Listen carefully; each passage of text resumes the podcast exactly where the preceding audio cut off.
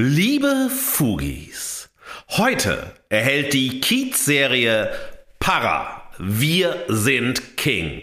Von uns Fugengold Freundschaftsarmbänder in Gold. Und dem True Crime Podcast Luby, ein Polizist stürzt ab, verleihen wir die Fugengold Bad Cop Medaille in Asche schwarz. Befindlichkeit schlägt Diskurs. Geschmack schlägt Argumente. Die Gegenwart flottiert in Haltungslosigkeit. In den Bruchstellen der Gegenwart stellen wir uns gemeinsam gegen bedingungslose Verehrung und bedeutungslose Verachtung. In ihrem wöchentlichen Podcast Fugengold vergolden Markus S. Kleiner und Mark T. Süß die Bruchstellen der Gegenwart mit Haltung.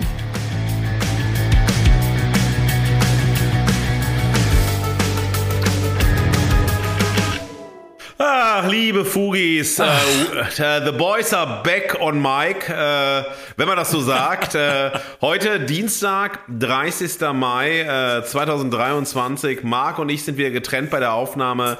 Marc äh, im Studio in Hamburg, ich äh, in äh, meiner Übergangswohnung in Wilmersdorf. Letzte Woche haben wir uns noch wunderbar gegenüber gesessen und uns dann wahrscheinlich noch mehr hochgeschaukelt, Allerdings. als wir uns sonst so hochschaukeln. Das war wundervoll, fantastisch und großartig. Und wir haben uns gedacht, wenn das Leben vor let äh, letzte Woche schon so schön war, dann machen wir heute weiter mit dem Leben. Also immer noch so leben, weiter im Leben, mehr leben, was auch immer, ihr Lieben. Wir beschäftigen uns mit dem Leben, mit seinen Abgründen, mit seinem Aufstieg, mit seinen Erfolgen, mit seinem Scheitern, mit äh, Freundschaften und fatalen Freundschaften.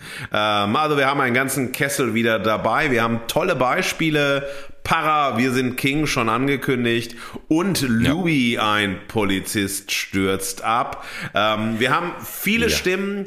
Wir haben viele Haltungen, viel, viel äh, ja, zu sagen. Äh, wir haben aber beide auch unglaublich Druck, weil wir in zwei Stunden weg müssen und hoffen, dass wir diese zwei Stunden Marke nicht reißen werden. Wir haben heute, und das freut mich ganz besonders, das möchte ich also auf dem Teppich vor dem eigentlichen Ausrollen ankündigen, eine wunderbare, eine grandiose Gaststimme. Marc weiß das noch gar nicht, weil ich habe die Aufnahme, Oha. er noch nicht. Und äh, zwar hat uns unsere liebe Fugengold-Freundin und Fugengold Hardkoreanerin, nämlich Sarah Deborah Reininghaus, eine wunderbare Gaststimme zu Para Wir sind King gegeben, damit die Sehr Jungs gut. nicht einfach nur labern, labern, labern, sondern dass auch endlich mal Niveau reinkommt, endlich mal kluge Sätze, Haltung, analytische äh, Kompetenz in drei Minuten und nicht zwei endlich Stunden mal. suchen nach dem Punkt. Halleluja, herrlich, wundervoll.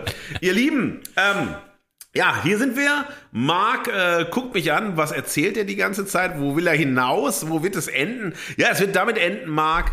Hör mal, wie geht's dir? Wie fühlst du dich? Wo stehst du? Was hast du letzte Woche erlebt nach unserer Aufnahme? Wir haben ja gleich ein gemeinsames Teppichthema, das wir ausrollen werden. Erzähl uns doch so ein bisschen, was so bei dir geht, mein Lieber. Ja, mein lieber Markus, liebe Fugis. Ich bin so langsam wieder nüchtern von unserer gemeinsamen Nacht in Berlin, aber da kommen wir bestimmt gleich drauf ja, zu sprechen. Ähm, ich habe diese Woche ähm, zwei, äh, zwei sehr erfreuliche Themen auf der auf der Platte für uns hier im Teppich und zwar einmal Shoutout an den äh, Agenturinhaber und kreativen Kopf Gilg, der hat mich mal wieder eingeladen. Es war mal wieder Zeit für den Nice Idea Club. Das ist eine, ja, eine, eine, ein Club, der sich den, wie der Name schon sagt, den Nice Ideas verschrieben hat. Es geht darum, Kreativität in allen Spielformen, ähm, privat, beruflich, ähm, aber auch als, als Lebenshaltung fast schon zu ergründen. Und da hat er in seiner Agentur hier in Hamburg, äh, in der Empire Agentur, macht er regelmäßig diese ja, Nächte für alle. Und das, äh, Gilg ist ein fantastischer Host. Der hat so eine Art Villa Kunterbund als Agentur gebaut. Das ist fantastisch. Er hat so einen Altbau über zwei ja. Stockwerke ausgebaut und da hostet er diese nice ähm, Idea Club Nights. Und äh, diese Woche war wieder eines dieser Treffen. Es ging um Tätowierungen diesmal. Eine Tattoo-Artist hat über ihren Alltag erzählt, hat über ihre äh, Methode erzählt. Sie hat einen ganz spannenden Zugang gefunden, ähm, fast schon psychologische Gespräche mit diesen Menschen zu führen, hat sich so eine Art Max Frischartigen Fragebogen gebaut, äh, geht wirklich intensiv mit den Menschen in ihre Themen rein und entwickelt auf Basis von diesen Gesprächen ja Tattoo-Motive, Artworks, die dann auf die Haut der Leute kommen. Und da hat sie einige Themen gezeigt, einige Sachen vorgestellt und es war wie immer ganz gut besucht und man kommt dann immer in richtig spannende Diskussionen um kreative Arbeit, Leben, Denken und vor allen Dingen eben auch die Haltung dahinter. Das hat mir sehr großen Spaß gemacht. Also alle, die ab und zu mal in Hamburg sind, haltet die Augen auf, wenn der Nice Idea Club mal wieder so einen Abend hostet. Der macht richtig viel Spaß. Und ansonsten kann ich äh, verlautbaren, es gibt im Sweet Spot Studio Podcast Universum, wo ja natürlich äh, Fugengold auch dazu gehört, Zuwachs und zwar ähm, produziere ich seit neuestem einen neuen Podcast rund ums Thema Kunst, der heißt Extrem dumme Fragen, ist von und mit Sebastian Speth, der ist Chefredakteur Gourmet bei Falstaff, er hat selber Kunst studiert und äh, ja, wir haben einen Kickoff gehabt zusammen mit seiner aktuellen Folge Extrem gute Künstler, da ist Tamara Malcher zu Gast, den könnt ihr natürlich auch auf allen Plattformen hören. Das sind so die News aus, aus meiner Ecke, aber Markus, ich glaube, wir müssen mal noch über unsere Berliner Nacht sprechen, über diesen dieses fantastische Ambiente, die fantastischen Drinks und Gäste, die noch mehr Fugis gebrauchen könnten, würde ich sagen. Ja, definitiv, mein Lieber. Es war ganz wunderbar, dass du in äh, Berlin warst letzte Woche und äh, dass wir mal wieder live zusammen aufnehmen oh, können. Ja. Äh, das war einfach großartig, weil das macht äh, noch wirklich einen ganz großen Unterschied, wenn man sich gegenüber sitzt, wenn man äh, ja, einfach auch eine Dynamik hat, Spontanität äh, Raum geben kann, noch unmittelbarer aufeinander reagieren kann, als sich hier durch so ein äh, Zoom-Fenster anzusehen und dann aufzunehmen. Das war ganz, ganz, ja, das war ganz, ganz wunderbar. Und wir sind ja, ja natürlich äh, beide Freunde der Nachtökonomien, so würde ich das mal bezeichnen, um das einfach nicht nur als äh, Lifestyle-Alkoholismus zu titulieren, sondern äh, da waren wir in der Wilmersdorfer äh, Provokateurbar. Ja, die äh, liebe Freunde von mir, Brigitte und Norman, schaut an euch, an euch äh, beide, ähm, ja, empfohlen haben und äh, da waren wir und haben eine Fugengold Sonderredaktionssitzung bis in die frühen Morgenstunden gemacht mit sehr, sehr äh, guten Drinks, vielen guten Gesprächen, sehr absonderlicher Musik, das muss man sagen, darauf werde ich gleich nochmal kommen. Äh, meine Woche war mit absonderlichen Sounds ähm, ja umgeben und ja, das war toll, das war großartig und ich freue mich schon ganz besonders auf nächste Woche. Da werden wir ein Live mal live zusammen machen, ja, am 8.6. zu der dann kommenden Folge, weil wir zusammen in Berlin was zu tun haben und dann ja zum ersten Mal, nee, oder zum zweiten Mal, ich weiß gar nicht genau, äh, ein Live live. Nee, das ja. erste Mal, dass wir ein Live machen. Na, wir hatten mal, wenn du dich erinnerst, da waren wir auch ähm, investigativ in der Hamburger Nacht ah, unterwegs, in der ah, Cocktailbar ja, ja. Le Lion. Da ist das auch schon mal passiert, ja. Stimmt, stimmt, stimmt. Ja, du hast, du hast vollkommen recht. Also das zweite Mal live und live, äh, ganz wunderbar. Und dann sind wir schon beim Stichwort Live ist live, äh, Opus, ja, na, die 80er. Na, na, na. na, na, na, na, genau so. Und äh, ja, ich war äh, letzte Woche äh, dann am äh, Wochenende auf einer Party. Eine äh, Freundin Freundin wurde 40 und feierte und äh, es wurde die Playlist ihres Lebens gespielt. Und das, liebe Fugis, ist auch so ein Thema Playlisten auf Partys. Das ist ja so ein Ding, wenn sich niemand an die Turntable stellen will oder einfach mal was auflegen will. Man macht die Playlist, ist ja auch einfacher. Kann man auch alles reinklugen, kann man Wünsche äh, erfüllen und so weiter. Diesmal war aber diese Playlist natürlich nicht äh, von den GästInnen bestimmt sondern alleine vom Geburtstagskind, die einfach gesagt hat, ich mache von meiner Kindheit bis zum 40. die Sounds, äh, die mich geprägt haben und diese äh, ja Gastgeberin, äh, ganz wundervolle Person, hat aber, wie sie selber sagt, überhaupt keinen Musikgeschmack. Äh, ihr ist alles egal musikalisch und äh, was sie hört und gut findet, das ist halt dann geil und äh, das kann wirklich äh, alles sein. Und äh, glaubt mir, ich möchte nicht meckern, äh, aber das war eine totale Herausforderung. Aber die liebe, Shoutout an Sandy, die liebe Sandy hat etwas sehr Geiles gemacht. Sie hat gesagt, ja, sie weiß schon, dass so ein komischer Musiknerd wie ich und die anderen Musiknerds in der Runde, dass die keinen Bock auf ihre Playlisten haben. Aber da wurde dann wirklich auch zu Britney Spears, zu Take That, Backstreet Boys, es wurde richtig getanzt. Und dann wird dann mhm. gedanced und so weiter. Man sagt dann so für so komische Typen wie mich, äh, gibt es einen Deep Talk Raum beziehungsweise eine Deep Talk Area und da kann man schwätzen, labern. Die Tür wurde auch zugemacht und so weiter. Ja. Und da war dann sozusagen der äh, war der Rechner aufgestellt und da hätte man seine eigene Playlist, eine Gegenplayliste machen können und so weiter. Und das war ganz äh, charmant, weil dann ging es eigentlich auch darum im Sehr Deep geil. Talk wurde dann diskutiert, welche Songs gibt man denn ein, um den Britney Spears, den Take Sets, den Backstreet Boys, den Scooters dieser Welt und auch manchmal Benjamin Blümchen ja. Töre und so weiter. Also das, das sozusagen dem ein Gegengewicht zu setzen, das war wahnsinnig lustig, wahnsinnig unterhaltsam. Und irgendwann war es, glaube ich, eine Annäherung auf anderer Ebene. Äh, andere Musiken, die aber das gleiche Feeling hatten und so weiter. Und auch im Deep Talk Raum, naja, es wurde nicht getanzt, aber es wurde gewippt und es wurde sozusagen im Bewusstsein die richtige Musik zu hören. Und das ist natürlich mega albern, wenn man dann auch selbst noch im höheren Alter äh, die Kämpfe für die richtige Musik, den guten Geschmack, wann wipp ich wo. Also ganz, ganz äh, wunderbar, mein Lieber. Es ist zurückgekehrt. Wir haben diese Woche mal wieder ein goldenes Pfui uh. aufgetan. Das habe ich dir mitgebracht, das kanntest du noch nicht. Nein! Wir haben, weißt du, wir bewegen uns auch viel zwischen Hamburg, Berlin, Duisburg, durch die Republik.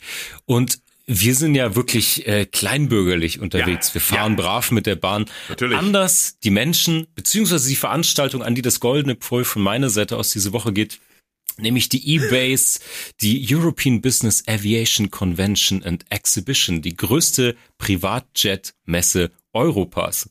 In der kompletten Berichterstattung darüber gab es jede Menge Aufreger über die drei, vier verlorenen Klimaaktivisten, die es dann gewagt haben, sich auf dieser Messe irgendwie zu zeigen. Und ich finde, da es fast kein besseres Symbol für die Kämpfe unserer Zeit gibt zwischen Freiheit und Bewegung und irgendwie Umweltbewusstsein und Verantwortung als diesen Privatjet.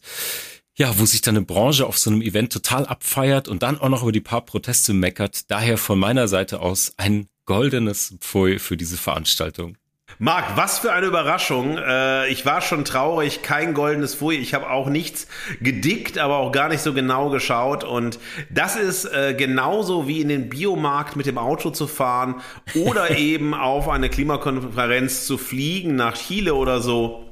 Diese Ambivalenzen, diese Spannung unserer Zeit müssen wir aushalten in den Kämpfen um das Richtige, das Halbrichtige ja. oder das falsche Bewusstsein. Halleluja, Marc, und Amen. Aber jetzt, Marc, jetzt wird es Zeit, den Fugis zu erzählen. Was machen wir heute? In welchen Spannungsfeldern bewegen wir uns? Und worauf wollen wir verdammt nochmal heute hinaus? So ist es. Liebe Fugis, wir beschäftigen uns heute mal wieder mit dem Leben. Die Kiez-Serie Para, wir sind King trifft auf den True Crime Podcast Luby, ein Polizist, stürzt ab. Beide werden von uns im Spannungsfeld von Freundschaft und Fanatismus, Milieu und Märchen, Wirklichkeit und Wahn, Suchen und Scheitern, Kampf und Kapitulation, Ideen und Ignoranz, Schwellen und Grenzen diskutiert. Und wir fragen uns, welche Haltung wir brauchen, um öffentlich über das Leben zu sprechen. Zum Niederknien genial, euphorisch ekstatisiert. Ja und danke. Die definitive Verehrung. Liebe Fugis, heute habe ich wieder die große Freude der Verehrung äh, für eine Serie, nämlich Para Wir sind King. Äh, eine Serie, die ähm, extrem spannend ist und extrem zeitgemäß ist, starke Charaktere hat, äh, viel Drama, äh, viel Sozialrealismus und wirklich eine andere auch Perspektive auf die Themen, das Leben, äh, Milieustudie, äh, Verbrechen und so weiter gibt. Ähm, wir haben zwei äh, Staffeln sind erschienen bisher, zwölf Folgen. Erste äh, Staffel startete im April 2021, zweite Staffel jetzt ganz aktuell im April 2023. Ähm, Para, das ist das türkische Wort für Geld. Das ist schon ein ganz, ganz wichtiger Aspekt. Also natürlich dreht sich viel um Geld, um Reichtum, um Erfüllung von Träumen, um Sehnsüchte, die alle irgendwie durch ähm, Geld möglich möglich werden sollen, also für eine Veränderung der Lebenssituation, die nicht so erfreulich ist, die nicht so privilegiert ist oder überhaupt nicht privilegiert ist und so weiter. Also Para hier sozusagen als ein Leitbegriff, der aber auch für soziale, für also gesellschaftliche Spaltung steht und ähm, diese Serie ist äh, in der Zusammenarbeit der Film- und TV-Produktionsfirma Wiedemann und Berg mit Warner TV-Serie äh, und für den Sender TNT entstanden. Die Serie hat erstaunlicherweise, also erstaunlicherweise nicht aus meiner Perspektive oder aus unserer Perspektive, äh, auch sofort nach Erscheinen äh, Fernsehpreise gewonnen, und zwar in der Kategorie Beste Dramaserie sowie Beste Regie. Regisseur ist hier Özgür Yildirim, zu dem sage ich gleich noch etwas. Und dann hat die, eine der Hauptdarstellerinnen, äh, ähm, Soma Füsal, hat dann die Rolle als äh, beste Nachwuchsschauspielerin erhalten, also in der Kategorie New, äh, beim New Faces Award und den Blauen Panther als beste Schauspielerin.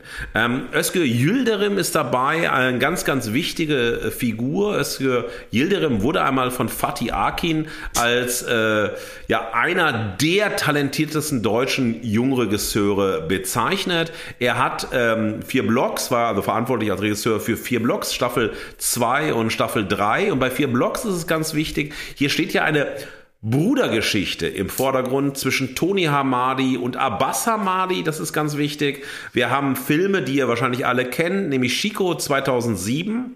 Hier geht es um eine männliche Freundschaft zwischen Chico und Tibet. Äh, dann gab es die Komödie äh, Blutbrüders. Da geht es wieder um Brüder und eine Brudergeschichte.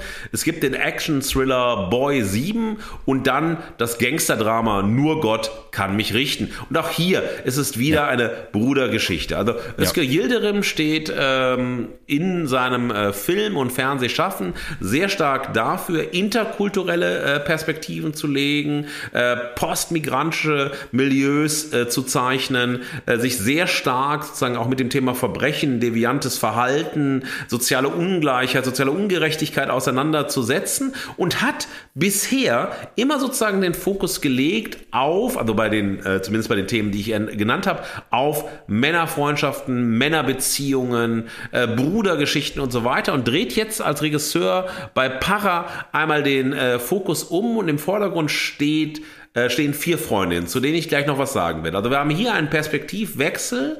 Ähm, Para hat auf der einen Seite eine relativ große Nähe zu vier Blocks, zu dieser Erfolgsserie. Über vier Blocks haben wir auch schon mal nicht in der eigenen Folge, aber immer wieder mal bei äh, Fugengold gesprochen in der Auseinandersetzung, etwa mit dem Podcast Reich und Schön oder mit der Serie Asbest. Also es ist auch etwas, was uns äh, weiter sozusagen im Hintergrund äh, bewegt, weil die Serie ist ja abgeschlossen nach der dritten Staffel. Und wir haben es so, dass Özge Yildirim äh, Bezüge hergestellt hat, auch die Drehbuchautorinnen, zwischen vier Blocks Blogs und Para. Und das geht vor allem über Figuren. Wir haben also den Drogenticker Kalle, a.k. Pascal, ja, der auch wieder auftaucht. Das ist der, der unglaublich viel schon bei vier Blogs immer erzählt hat und so weiter. In der ähm, zweiten, dritten äh, Staffel da mit dem Seki, mit der Figur Seki befreundet war und sozusagen gegen den Hamadi-Clan operiert hat. Äh, wir haben die Russenmafia, die wir schon aus vier Blogs kennen, ist exakt wieder da, in der auch gleichen Rolle und äh, Kalle, a.k. Pascal, ist äh, nach dem Ende sozusagen des Hamadi-Clans, nach der Verhaftung von seinem Kumpel Seki und so weiter, hat er sozusagen diese Funktion übernommen, sozusagen der Drogenticker zu sein. Es gibt die Figur Matthias Keil, der eine ganz, ganz wichtige Rolle spielte bei vier Blocks, aber auch in der ersten Staffel von Para. Es gibt Ralf Rottenburg, der vorkommt und Maruf Hamadi, das ist derjenige, der, wenn ihr den äh, Abspann gesehen habt, der letzten Folge der dritten Staffel von äh, vier Blocks, äh, wenn alles sozusagen vorbei war, dann gibt's nochmal sozusagen eine spielerische Szene, also ganz, ganz, ganz am Ende, so eine Art Easter Egg. Und dann kommt der Maruf äh, zurück in das alte Büro, setzt sich an den Schreibtisch, wischt so ein bisschen den Staub weg und so weiter. Und das war so ein Zeichen dafür, okay, er übernimmt dann die Geschäfte der Familie, also von Toni und Habas, Hamadi, die beide tot sind oder zumindest, also Abbas Hamadi wurde von der Polizei erschossen. Tony Hamadi hat sich wahrscheinlich selbst gerichtet oder wurde gerichtet am Ende der dritten Staffel. Das ist offen geblieben. Und äh, in dieser Serie, also über den Aufstieg des Neuköllner Clans, war das Prinzip der harten Straße immer, immer im Vordergrund. Und dieses Prinzip der harten Straße haben wir bei Para auch.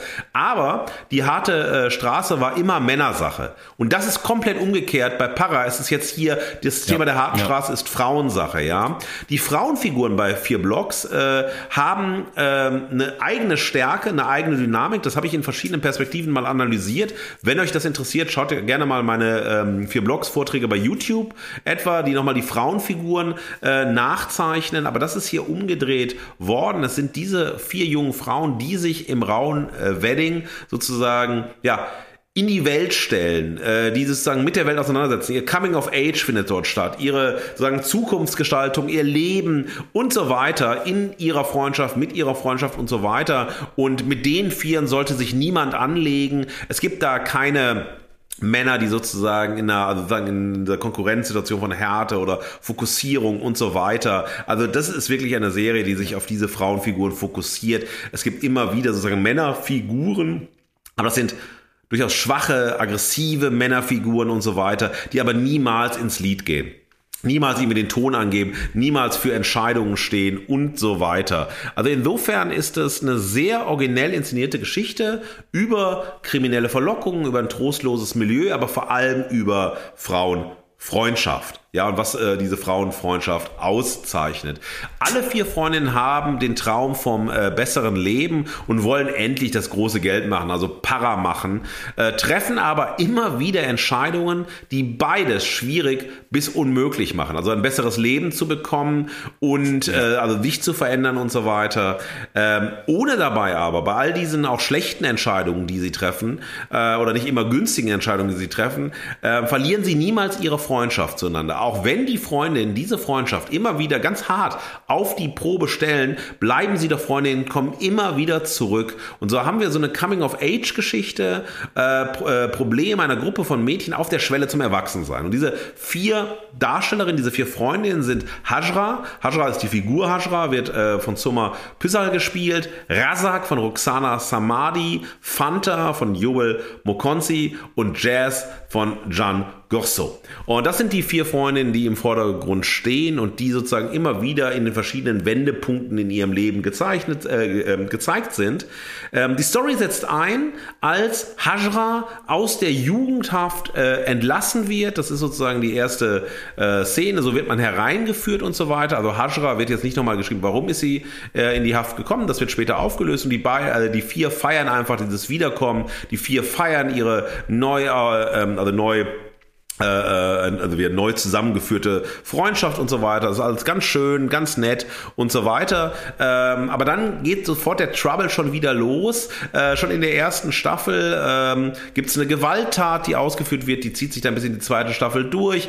Irgendwie geht's doch dann wieder ab, dass man äh, ne, irgendwie Drogen äh, ne, organisieren möchte und dann findet man irgendwie einen Sack äh, mit Drogen, den man vom Kalle Eke Pascal dann klaut und dann geht halt eine ganz üble Geschichte Geschichte los? Also, ne, wie bringen sie die Kohle wieder zurück? Weil das war die Drogen der Russenmafia. Wie organisieren sie Kohle? Was müssen sie tun? In was für Gefahren setzen sie sich? Und so weiter. Und dann ist sozusagen eine Crime Story, ähm, die wiederum losgeht. In der zweiten Staffel ist das ganz, ganz ähnlich. Also man arbeitet sich nochmal an der Vergangenheit ab. Man arbeitet sich an den Problemen, die man sich verschafft hat, ab. Aber versucht, und das sozusagen hier nochmal, ähm, den Fokus weg von sozusagen der Freundinnengruppe, der äh, Probleme, die ähm, sich ähm, für die Freundinnengruppe ergeben, aufgrund ihres Handelns, aufgrund ihrer Biografien, aufgrund ihrer milieuspezifischen Situierungen und so weiter. Also wir haben zum Beispiel einen rassistischen Lehrer, der die Figur Fanta laufend rassistisch diskriminiert. Wir haben enttäuschte Liebe bei Hajra, die sozusagen dadurch sehr, sehr viel ihre Aggressionen hat, aber auch eben Probleme mit ihrer Mutter,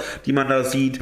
Fanta ist die eigentliche Organisatorin ihrer Familie, also für ihre Mutter organisiert sie alles. Äh, sie ist eigentlich die ähm, die eigentliche Mutter für ihren kleinen Bruder ähm, und ähm, äh, Radak ist äh, diejenige, die dann so ganz eigentlich eine Ausbildung macht und in einem sehr liberalen Elternhaus aufwächst und so weiter, dann heiraten möchte. Aber es, es passieren immer, immer wieder Dinge, die den eigentlichen äh, Veränderungen, den eigentlichen Erfüllungen der Lebensträume und so weiter ähm, zuwiderlaufen. Und äh, wo dann auch zum Beispiel in der zweiten Staffel die Mutter von Fanta, also Fanta ist eine homosexuelle äh, Person und äh, die äh, offen ihre Homosexualität lebt, aber nun mit den angolanischen Wurzeln, die sie hat und so weiter, dazu auch ein bisschen Trouble erzeugt. Die Mutter nimmt das erst sozusagen sehr äh, positiv auf, aber dann in einer öffentlichen Situation, ähm, ja, verleugnet sie sozusagen die Homosexualität ihrer Tochter, sagt, ja, das ist ja schön, wenn sie dann auch heiraten wird, Kinder bekommen wird und so weiter.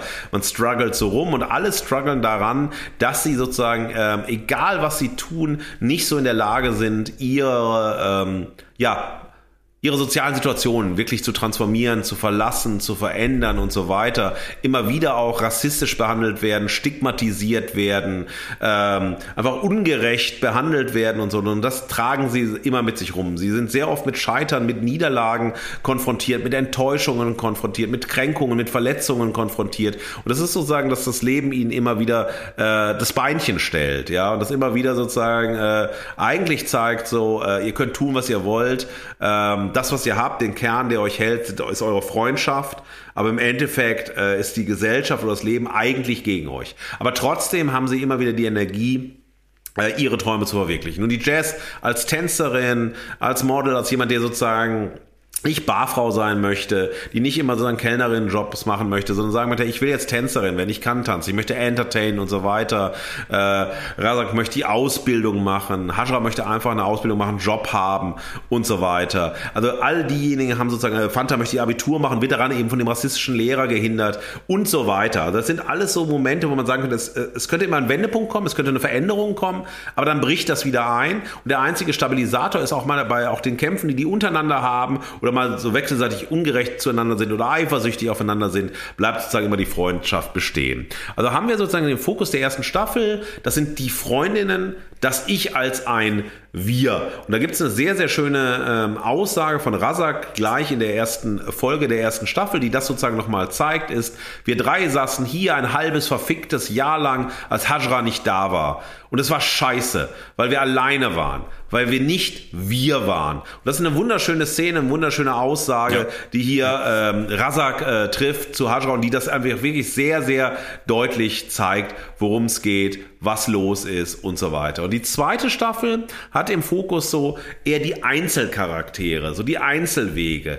Ähm, ja, so ähm, Liebe, Identität, Freundschaft, Familie, ähm, die, die Einschränkung äh, oder die Verhinderung von individueller Veränderung, Selbstwert und so weiter. Es geht mehr so darum, die eigenen Wege zu finden, entweder zusammen mit den Freundinnen als Freundin, aber auch ohne die Freundin. Und ähm, naja, ist es überhaupt möglich, äh, sozusagen den eigenen Weg zu finden ohne die Freundin oder behindert vielleicht auch die Freundschaft, diese enge Freundschaft, dieses aufeinander verzogen, also bezogen sein, dieses im Wedding sein und so weiter, verhindert das ähm, eigentlich. Ähm, den Weg zur Selbstwertung, zur Glücksfindung und so weiter, weil es ja auch immer wieder Abstürze gibt, Einbrüche gibt und so weiter, man füreinander sich einsetzt, gerade steht und so weiter. Und das ist eine sehr spannende Ambivalenzkulisse, die sowohl in der ersten als zweiten Staffel auch für eine sehr, sehr gute Dramaturgie sorgt, für sehr viel Spannung sorgt, für sehr viel Dynamik sorgt und es sozusagen nicht langweilig macht, dieser Geschichte oder diesen Geschichten zu äh, folgen. Und was ähm, sehr auffällt, ist, dass wir ähm, einerseits so naja, schon die Optik von einem, also ich bin gespannt, was du gleich dazu sagst, immer schon auch, auch immer wieder von einem Musikvideo haben. Das ist eine sehr starke ja. Musikvideo-Optik, die wir da sehen, auch in den sehr schnellen Schnitten, in der sozusagen auch im Color Grading, äh, auch in der Einstellung sozusagen, wenn es mal Nahaufnahme, totale, also dynamische Kamera, immer in der Bewegung sein, dann aber auch eine Kamera, die immer im Geschehen ist, also immer ganz klar an den Handlungen der Personen ist, an den Reaktionen der Personen ist und so weiter. Du hast hast ganz wenig Totalen, ja. Du hast also eine halbtotale Mal, aber meistens bist du im Geschehen involviert, ja. Und das ist ganz, ganz wichtig für die Ästhetik dieser Serie, dass wir als Zuschauerinnen nicht nur irgendwie sagen können, Mensch, diese Geschichte berührt uns oder uns äh, gefällt, die Freundinnengruppe, äh, uns gefallen einfach bestimmte Styles oder eine Optik oder was auch immer,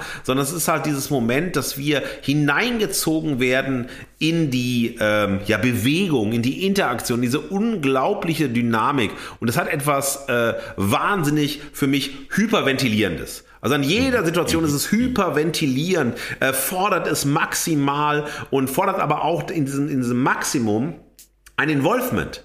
Du musst dich mit der Serie committen. Du kannst das nicht einfach zurücklehnen und dir anschauen und so weiter. Es pusht dich, es powert dich, es zieht dich und so weiter. Ähm, und dann sind wir schon dabei. Was ist mein Geschmack? Warum gefällt mir das? Warum interessiert mich das? weil es ja äh, auf der einen Seite gar nichts mit mir zu tun hat, aber in keiner dieser einzelnen Punkte ist das sozusagen in meinem, Leben und so weiter oder mit meinem Erleben von Wirklichkeit verbunden, aber dann sind so Momente wie Sozialrealismus, sozialrealistische Erzählungen interessieren mich. Also egal in welchem Medium ist es sozusagen die Medialisierung von Gesellschaft. Das ist ein ganz, ganz großes Thema, was mich schon seit Jahrzehnten halt umtreibt, zu dem ich arbeite und so weiter. Und das ist wiederum eine Erzählung, die das macht und sie dreht und das ist für mich wichtig, wie schon gesagt, diese Perspektive um, also dieses Sujet ist eben dadurch kein Männersujet mehr. Das ist zum ersten Mal, dass wirklich vier weibliche Protagonisten im Vordergrund stehen und es deren Geschichte ist, der Geschichte Raum gegeben wird und sie wahnsinnig stark sind, nicht, also wirklich, also vergleichbar sind oder auch viel, viel, also einfach vielfältiger sind als männliche Figuren, die in vergleichbaren Serien oder äh, filmischen Narrationen und so weiter gezeigt werden. Und das hat mich sehr begeistert, dieser Perspektivenwechsel. Und dieser Perspektivenwechsel eben auch durch die wahnsinnig starken Hauptdarstellerinnen, auf die ich gleich noch zu sprechen kommen werde. Also die wirklich groß großartig spielen, ja. Ähm, das Problem dabei ist, ja. und auch werde ich auch gleich noch kommen, ja. dass ähm, Özgür Yildirim ähm, ihnen zu wenig Spielraum gibt, sich zu verändern. Darauf werde ich aber gleich nochmal zu kommen. Aber die schauspielerische Leistung hat mich wahnsinnig begeistert. Ich bin Teilzeit-Berliner, also mag ich auch Berliner Geschichten. Auch das ist mein Geschmack. Ich sehe die äh, Medienarbeiten, also TV- und Filmarbeiten von Özgür Yildirim, finde ich sehr, sehr ähm, wichtig. Und da ist sozusagen mit Blick auf Österreich vergleichbare äh, Personen, finde ich sehr spannend. Ich finde ein Erzählen diesseits von Moral und einfachen Lösungen, das trifft meinen Geschmack, ja. Und ich mag dieses Erzählen ohne Heldinnenreise. Also wo du wirklich dann am Ende ja, irgendwie ja. verändert ankommst, so ein Bildungserlebnis hast und so weiter. Diese Offenheit, diese Ambivalenzkulisse und so weiter mag ich wahnsinnig gerne. Und so kommen wir schon zu den Gründen und ich habe diesmal mehrere Motti vorbereitet. Das erste Motto meiner Verehrung lautet, die drastische und dramatische Darstellung der Unmöglichkeit, fehlende Privilegien in Deutschland auszugleichen. Ohne Zeigefinger und zynische Moralisierung. Und ähm, wie im echten Leben ist Geld in der Serie aber mehr als ein Zahlungsmittel. Es teilt die Gesellschaft in Menschen mit und Menschen ohne Chancen. Para verhandelt für mich ein aktuelles Thema, nämlich die wachsende soziale Ungleichheit in Deutschland. Ja? Und zum Glück doziert die Serie darüber nicht mit erhobenem Zeigefinger, sondern erzählt anhand von ganz alltäglichen Beispielen, wie es mit dieser sozialen Ungleichheit aussieht, wie sich das anfühlt, wie man sich das vorstellen kann und so weiter. Fantas Mutter etwa hat zwei Jobs und kann am Ende des Monats äh, entweder die Mahnung für die Stromrechnung zahlen oder Fantas kleinen Bruder eine neue Hose kaufen. Und das ist eine sehr, sehr sozialrealistische Zeichnung von äh, auch Armut oder von äh, ne, einem Leben. Du, du kannst arbeiten und arbeiten und arbeiten, aber am Ende kommt trotzdem nicht genug raus, um dein Leben äh, zu gestalten, weil die Jobs, in denen du arbeitest, bist du unterbezahlt, bist du unfair bezahlt, bist du schlecht bezahlt und so weiter, ja. Und ähm, auf einer Straße etwa, das ist ein anderer ähm, Aspekt, der das zeichnet, wo sonst Drogensüchtige abhängen, und es in der einer Ecke so nach Urin stinkt, streiten die Freundinnen, ob sie die Drogen wirklich, also die sie geklaut haben, weiterverkaufen sollen. Und Hajra vertritt dabei die Position, ihr Leben wäre noch beschissener, hätten sie nicht äh, manchmal irgendetwas gezockt, ja, wo sie sagen, okay, das war die einzige Möglichkeit, uns irgendwie ja. zu verändern, indem wir was abgezockt haben. Und dann sagt sie, Zitat, habt ihr nicht mal Bock auf ein bisschen Gönnung? Und dann setzt sie in einen wunderbaren Monolog ein, den ich jetzt hier nicht wiedergeben möchte, aber den ich euch allen empfehlen möchte, da hineinzugehen. Äh, und dann sagt, ähm, Sagt sie zu Rasak, also Hajra nochmal, Zitat, Hajra, dein Vater arbeitet sich den Arsch ab in der Werkstatt, jeden verfickten Tag. Und ihr kommt gerade so durch. Und das soll gerecht sein. Also hier ist dieses Thema, äh, für das mein Motto steht, einfach wunderbar gezeichnet. Also wunderbar im Sinne von deutlich, klar, emotional, empathisch, ja. äh, gut vermittelt und so weiter. Und äh, das sind sehr starke Dialoge und die Figuren, ja, performen diese Inhalte so glaubwürdig, so anschlussfähig, so stark. Und das finde ich einfach wahnsinnig überzeugend. Ähm, das bisschen Saltiness dabei und so ist, äh, dass es trotzdem immer wieder auch ähm, Sozialklischees gibt und so die Sozialklischees leben an der Trennung zwischen Reich und Arm. Weil das ist sozusagen, es gibt keine mhm. Zwischenbereiche, es gibt keine sozusagen dritte Ebene und so weiter. Es gibt diese Welt zwischen reich und arm und dann sind wir natürlich in dem äh, Problemviertel Wedding und äh, es geht immer wieder darum, dass sozusagen dann auch Vorurteilsstrukturen gezeigt werden, die es natürlich gibt. Hajra wird im Supermarkt vom Inhaber gefilzt, weil sie einfach, den, äh, natürlich Ladendiebstahl. Und dann wird natürlich eine Rassifizierung von Verbrechen vorgenommen und so weiter. Ähm, Vaters Mutter wird gefeuert, als sie Geld aus der Imbisskasse nimmt oder sozusagen aus, der, äh, aus dem äh, Kiosk, in dem sie arbeitet. Äh, und dann geht's, dann lernt man so eine reiche, so ein Rich Kid, wie sie es sagen, so eine reiche Tochter kennen und so weiter. Äh, und dann gibt's Dialoge wie Zitat äh, ähm, auch von Hajra: Die, die alles haben, kriegen alles in den Arsch äh, geschoben. Entschuldigung, das sagt nicht Hajra, sondern Jazz. Und sie sagt weiter: Und die, die nichts haben, kriegen gar nichts. Also so nah das dann wieder ist, dann wird es aber etwas ähm, ja, stigmatisiert. Dann wird es so ein bisschen zu sehr schwarz und weiß, arm und reich. Und ich hätte mir hier an der Stelle einfach mehr Vielfältigkeit gewünscht, mehr Zwischentöne gewünscht, mehr ja, sozusagen ja. auch eine Ausdifferenzierung der Perspektiven. Aber trotz alledem ist es ein ganz wichtiger Beitrag zu diesem ähm, Thema. Und das zeigt sich an der Erzählhaltung, ähm, wo wir immer ganz viele Nahaufnahmen von Gesichtern und Körper der vier Hauptdarstellerinnen haben. Zum Beispiel, wenn sie ganz ausgelachen im Club lachen und schwitzen, aber auch wenn sie ähm, verzweifelt sind. Also Hajra, wenn sie schreit und kämpft und boxt und ne, also sich selbst äh, vor den Kopf schlägt und so weiter. Wie ähm, enttäuscht die anderen Figuren sind, was es körperlich mit ihnen macht und so weiter. Wir sind ganz, ganz nah. Wir sollen sozusagen wirklich da intim an den Figuren sein. Nicht voyeuristisch, nicht in irgendeiner Form aufgeladen, sondern nah um sowas wie Empathie zu erzeugen. Und ich finde, dass äh, dann auch zu der Erzählhaltung auch die Stimme, also die Erzählstimme gehört, wo man sozusagen die Protagonisten, äh, Protagonistin ihre eigene Stimme gibt und nicht draufsichtig erzählt. Ja. Das ist meine ja. erste, äh, mein erstes Motto, meine erste Stimme. Und jetzt freue ich mich, dass unser äh, Fugengold All-Star Sarah Deborah Reininghaus von der TU Dortmund Kulturwissenschaftlerin, äh, Expertin für Interkulturalität, Gender und den deutsch-türkischen Film, neben vielen anderen Sachen auch, uns etwas zum Thema postmigrantische Milieus und Weiblichkeit sagt. Liebe Sarah, wir freuen uns, dass du wieder einen Beitrag für uns hast. Hallo Markus, hallo Marc. Para, wir sind King, hat mich bereits mit Erscheinen der ersten Staffel völlig überzeugt.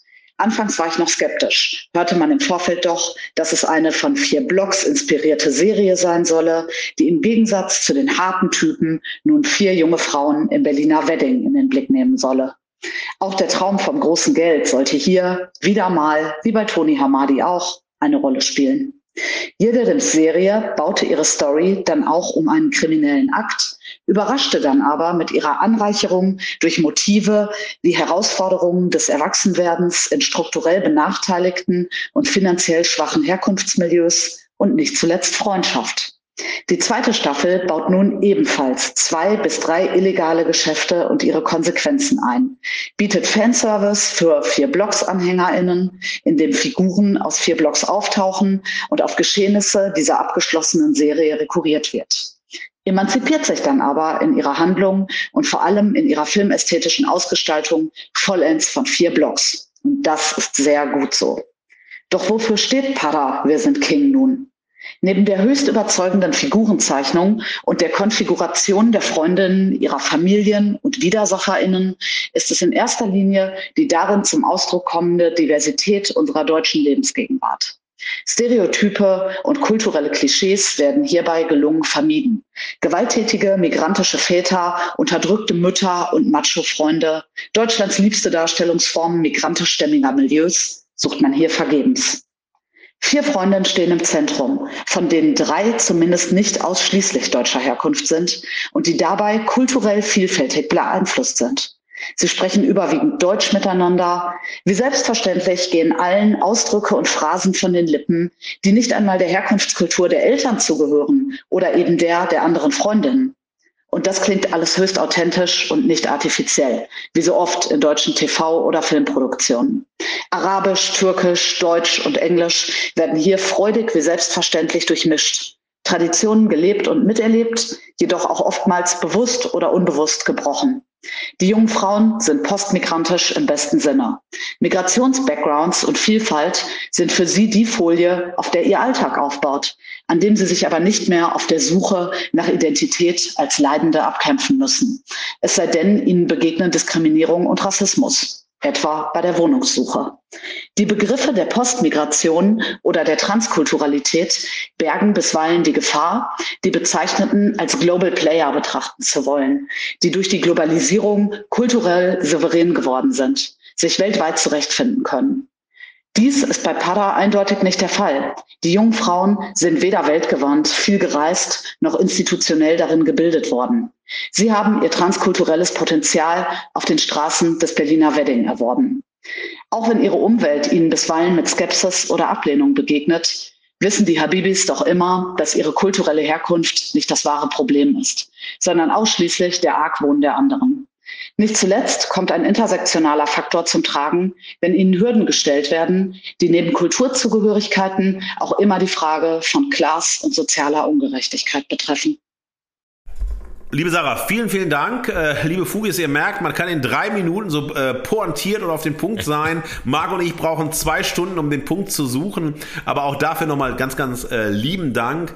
Äh, ich finde das eine sehr klare, sehr deutliche Analyse nochmal, vertiefend zu dem Thema Weiblichkeit ähm, in der Serie und zur Bedeutung von Weiblichkeit, zur ähm, differenzierten Darstellung der ähm, Figuren auch. Und dann aber auch zu dem Thema sozusagen, wie hier Weiblichkeit im Kontext Kontext von ähm, interkulturellen Milieus äh, wahrgenommen wird und dargestellt wird. Das finde ich eine sehr überzeugende, sehr, sehr starke äh, Perspektive, die auch nochmal sozusagen die Folgen und die Konsequenzen, die Effekte von dem, was ich zuvor beschrieben habe, einfach nochmal sehr deutlich auf den Punkt bringt mit dem Fokus dieser beiden Themen. Mal wieder Danke an unsere goldene Fugengoldstimme Sarah. Ja, sensationell. Yeah. yeah. Daran anschließen möchte ich mein zweites Motto, mein zweites Motto der Verehrung. Und das lautet, Freundschaft bedeutet immer Solidarität. Und Para als Freiheitsraum teilt die Gesellschaft immer wieder in Menschen mit und ohne Chancen ein. Und das ist genau das, was auch sozusagen einerseits Sarah analysiert hat, was ich nochmal herausgestellt habe und so weiter. Und wir sehen, dass äh, dieses, dieses Suchen danach, sein Leben zu verändern, seine Position im Leben zu verändern und so weiter, eben daran scheitert, dass es äh, sozusagen diejenigen, die äh, einfach keine Privilegien haben oder nicht so viele Privilegien haben und so weiter, in unserer Gesellschaft marginalisiert sind und man nicht einfach sagen kann, ah, durch Bildung alleine oder durch Geld alleine verändern sich Situationen, sondern die Gesellschaft lässt ähm, Menschen ohne Privilegien meistens da stehen, wo sie sind und bietet wenig Möglichkeiten zu einer grundlegenden Veränderung ihres Lebens, ja, oder ihrer Lebenschancen und so weiter. Bei allen Möglichkeiten, die es in der Gesellschaft wie der unseren gibt, aber sie ist eben auch limitiert. Unsere Gesellschaft kämpft immer damit sozusagen gegen Vorurteilsstrukturen, gegen Marginalisierung, gegen Ausgrenzung, gegen Ungerechtigkeit, gegen Rassismus und so weiter zu kämpfen. Und unsere Gesellschaft verliert auch oft in diesem Kampf gegen sich selbst selbst. Und das finde ich äh, sehr, sehr deutlich auch in ähm, in der ähm, also in der Serie und in der Serie auch ähm, dargestellt. Ähm, das gleiche sieht man daran, wenn auch wenn das so ein bisschen immer so kopfschüttelnd und lustig sein soll, aber in einem Kiosk, weil die äh, Freundinnen haben meistens kein Geld, lassen sie immer wieder anschreiben. Und es wird dann immer wieder wiederholt mhm. gesagt, wenn sie es nochmal tun, äh, O-Ton halt dieser Figur des Kioskbesitzers, immer diese Assi-Weiber. Und äh, das ist sozusagen hier ein, ein Moment, wo auch immer dieser Traum von ähm, ja, einem besseren Leben so überzeichnet ist. Über was stellt man sich im besseren Leben vor? Luxus, ja. sich alles leisten zu können und so weiter. Also einfach Glam zu haben, äh, ja, irgendwie auch so, so Leadership zu übernehmen, erfolgreiche Influencerinnen zu sein und so weiter. Und ähm, bisschen Saltiness dabei ist, dass wir hier ähm, etwas zu viel aus meiner Sicht äh, Determinismus und Fatalismus haben ähm, und ähm, zu wenig positive Utopien, weil die Utopien, die äh, da sind, sind ihre Gefühlswelten, ja, ist die Liebe und die Beziehung untereinander. Das sind die positiven äh, Utopien, das sind starke Utopien, auch die Solidarität unter äh, in der, in der Freundes, Freundinnenkreis, äh, wo auch nichts zwischen die Freundinnen kommt, egal wie sie sich auch mal zerstreiten und so weiter. All das ist sozusagen äh, ja das utopische Moment in der Realität, die ganz wenig ähm, Transzendenz und Überschreitung der eigenen äh, Lebenssituation äh, ermöglicht. Ja, und aus all diesen Gründen, ich möchte das jetzt mal hier an der Stelle erstmal abschließen, wir können auch noch viel dazu sagen und ich werde auch gleich nochmal in Ergänzung zu dir ähm, möchte ich, Para, wir sind King, eben vier Fungold Freundschaftsarmbänder in Gold äh, geben, weil diese Serie am Puls der Zeit ist, weil diese Serie stark ist. Auch mit so ein paar kleinen salty Momenten, die ich genannt habe, ist das eine Serie, die wirklich einen Gesprächsanlass gibt, über das Leben zu sprechen, aus den Perspektiven, aus den Milieus, äh, aus sozusagen figuralen, identitären und so weiter Aspekten. Marc, mein Lieber, jetzt habe ich viel erzählt, jetzt habe ich viel verehrt. Erzähl doch mal, wie hast du die Serie wahrgenommen? Was hat dich begeistert? Äh, ne? Was sozusagen, wo hast du ein bisschen vielleicht einen salty Moment und so weiter? Wie siehst du das Ganze? Ja, Markus, erstmal danke für diese ausführliche Verehrung. Ein, eine große Sehempfehlung, die kann ich uneingeschränkt teilen, auch diese Woche. Für mich ist Para allem voran ein total intensives ja. Seherlebnis. Das ist das, was mir zuallererst aufgefallen ist. Deutsche Serie, Amazon Prime. Ähm, ich persönlich fühle mich gar nicht verwöhnt von deutschen Produktionen. Mm, es gibt immer wieder positive Aufnahmen, aber im Gro, vor allen Dingen was die Intensität angeht, diese Unmittelbarkeit von der Serie, von der Produktion, das hat mir das hat mich sofort überrascht. Das ist auch gleich in der Pilotfolge der ersten sozusagen. Wir starten ja in der Pre-Roll ja. vor dem Intro nur mit dieser Handykamera auch. Und diese Intensität, dieses POV sozusagen, First Person View ja, sozusagen, ja. die wir da haben. Das ist echt ähm, eine sehr sinnbildgebende erste Einstellung. Die hat mich direkt direkt mit mitgenommen, eingerissen, wie sie diesen Kioskbesitzer da überfallen, auch in dieser Brutalität und Härte und Sprache direkt reingeworfen. Ganz ganz toller Aufmacher für so eine Serie und ja und also auf verschiedenen Ebenen. Inhaltlich bleibt es ja dabei. Es geht um Saufen, Drogen, Sex, Gewalt, Krawall machen in diesem Kampf, in dieser in diesem jugendlichen Ausleben, in der Suche nach einem besseren Leben eigentlich, diesem Aufbäumen, aber eben auch formal ästhetisch. Ganz, ganz großer Shoutout an diese Produktion. Du hast es gerade schon angesprochen. Die Kamera hat mich wahnsinnig überzeugt. Unfassbar unmittelbare Kamera. Ähm, es hat ein fantastisches Lichtdesign, muss man mal dazu ja, sagen. Die Beleuchtung ja. ist wahnsinnig artifiziell. Ich glaube, die trägt viel dazu bei, was du Musikvideo-Look genannt hast, neben Kamera und Schnitt. Auch diese wirklich Liebe zum Detail fürs Lichtdesign in einzelnen Settings. Wir haben immer wieder hochartifizielle Lichtsituationen, sei es ganz toller Umgang mit Tageslicht, was irgendwie hoch stilisiert wird oder so, bis hin zu natürlich immer in der Nacht Neonröhren, bunte Neonlichter und so wirklich ikonische Bilder eines nach dem anderen und dann für mich ganz persönlich ein großer Shoutout auch an die Dialoge und an die Sprache. Das liegt an den Darstellerinnen, aber glaube ich auch am Drehbuch ganz stark richtig lässig, mal wirklich cool. Kein verkrampftes Tatort oder Theaterdeutsch, keine Boomer, die irgendwelche litten, coolen Drogendealer-Texte schreiben, ja. sondern wirklich geile Berliner Schnauze und Jugendsprache, äh, so wie ich das zumindest in mittlerweile auch schon zu alt Ende 30 beurteilen kann, aber kommt mega cool daher. Einfach geile Dialoge, auch dieses Durcheinandersprechen, sich überlagern, verfransen, verfilzen, ein Knäuel aus aus durcheinander geredetem dann wieder auseinandergehen, fand ich richtig gut und naja, am Ende bleibt dann stehen, irgendwie wir haben die Stereotypen einer krassen Straßengang, nur es sind halt diesmal keine Typen, sondern endlich mal taffe junge Frauen. Und die dürfen das Gleiche machen. Die dürfen genauso auf die Kacke hauen, die Fehler machen, Draufgängerinnen sein. Und das fand ich wahnsinnig erfrischend und cool, das mal so erzählt zu sehen. Du hast wahnsinnig viel schon erzählt, deswegen will ich gleich zu meinem Motto kommen. Es ist angelehnt aus einem Zitat der ersten Folge, wenn die Protagonistin mal so ganz beiläufig über ihren Beziehungsstatus spricht, sie lässt dann so fallen, ja, ja, dies, das, ohne Feelings. Mein Motto der Verehrung ist dies, das, echte Feelings. für mich, für mich zumindest echte Feelings.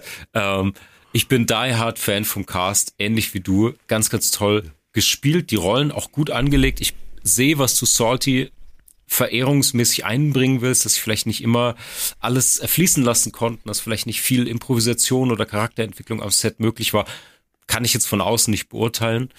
Aber ich fand sehr, sehr, das war, das Pendel so zwischen wahnsinnig authentischen Momenten, die sehr authentisch wirkten und total pointierten hochstilisierten Momenten, auch in den Charakteren, in ihren Handlungen, in den Aktionen sozusagen. Äh, für mich ist das die coolste Gang der deutschen Serienlandschaft, ja, die wir aktuell ja, haben. Ja. Ähm, für mich Salty in dieser Coolness in diesem, wir sind als Zuschauende Teil der Gang und natürlich auf Seiten der Heldinnen geht es manchmal Richtung Glorifizierung von dem. Es gibt sehr, sehr viele Brücken, sehr viele Erklärungen, warum es zu Gewalt kommt, warum es zu Exzessen kommt und so. Da fehlt aber, das ist der Struktur, der narrativen Struktur geschuldet. Manchmal natürlich die kritische Distanz dazu. Aber insgesamt alleine, wenn man sich die erste Folge anschaut, es jagt einen Plot-Twist, den nächsten Hook irgendwie. Es geht von, ähm, wir lassen eine Besoffene im Auto zurück, wir haben Sex mit dem Gastgeber auf einer Trauerfeier, der später Chef wird. Ähm, wir plündern Drogen aus einer aus einer äh, äh, äh, Wohnung, die total verwüstet ist, von einem Dealer. Der Dealer taucht dann wieder auf. Du hast es gerade schon erwähnt, äh, muss sich mit der russischen Mafia-Chefin auseinandersetzen und also wirklich so eine Dichte an an schönen Ereignissen, an cool geskripteten Szenen und Sequenzen auch, die wirklich ähm, ja ein wirklich das zu so einem Erlebnis macht. Da kann ich mich nur wiederholen. Und bei all dieser Inszenierung und dieser dieser diesem bunten Strauß an Action schaffen sie es trotzdem, und das fand ich so verehrenswert, das immer wieder an Sozialrealitäten anzuknüpfen. Und zwar nicht gestelzt, nicht irgendwie, ja, das müssen wir jetzt noch draufschreiben, sondern die sind wahnsinnig gut aufgearbeitet und auch verarbeitet in der Serie. Mal direkt, mal indirekt, immer die Themen unserer Zeit, soziale Ungerechtigkeit, Chancenungleichheit, Racial Profiling, du hast es auch schon erwähnt, Machtstrukturen.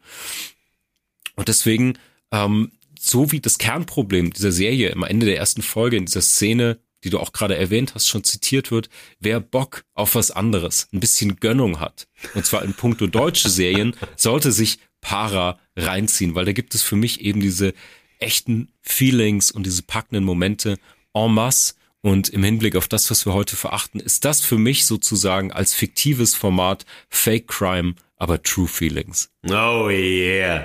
Da kann ich, Marc, wunderschön äh, auf den Punkt gebracht. Ich kann mich da voll anschließen. Also äh, ich fühle das auch. Und ich glaube, das ist äh, sozusagen auch wirklich der Zugang erstmal. Äh, ja. Äh, fühl was und setz dich dann auseinander. Ähm, zwei Punkte einfach nochmal, um die nochmal ein bisschen zu unterstreichen, bevor wir dann auf die dunkle Seite wieder äh, wechseln.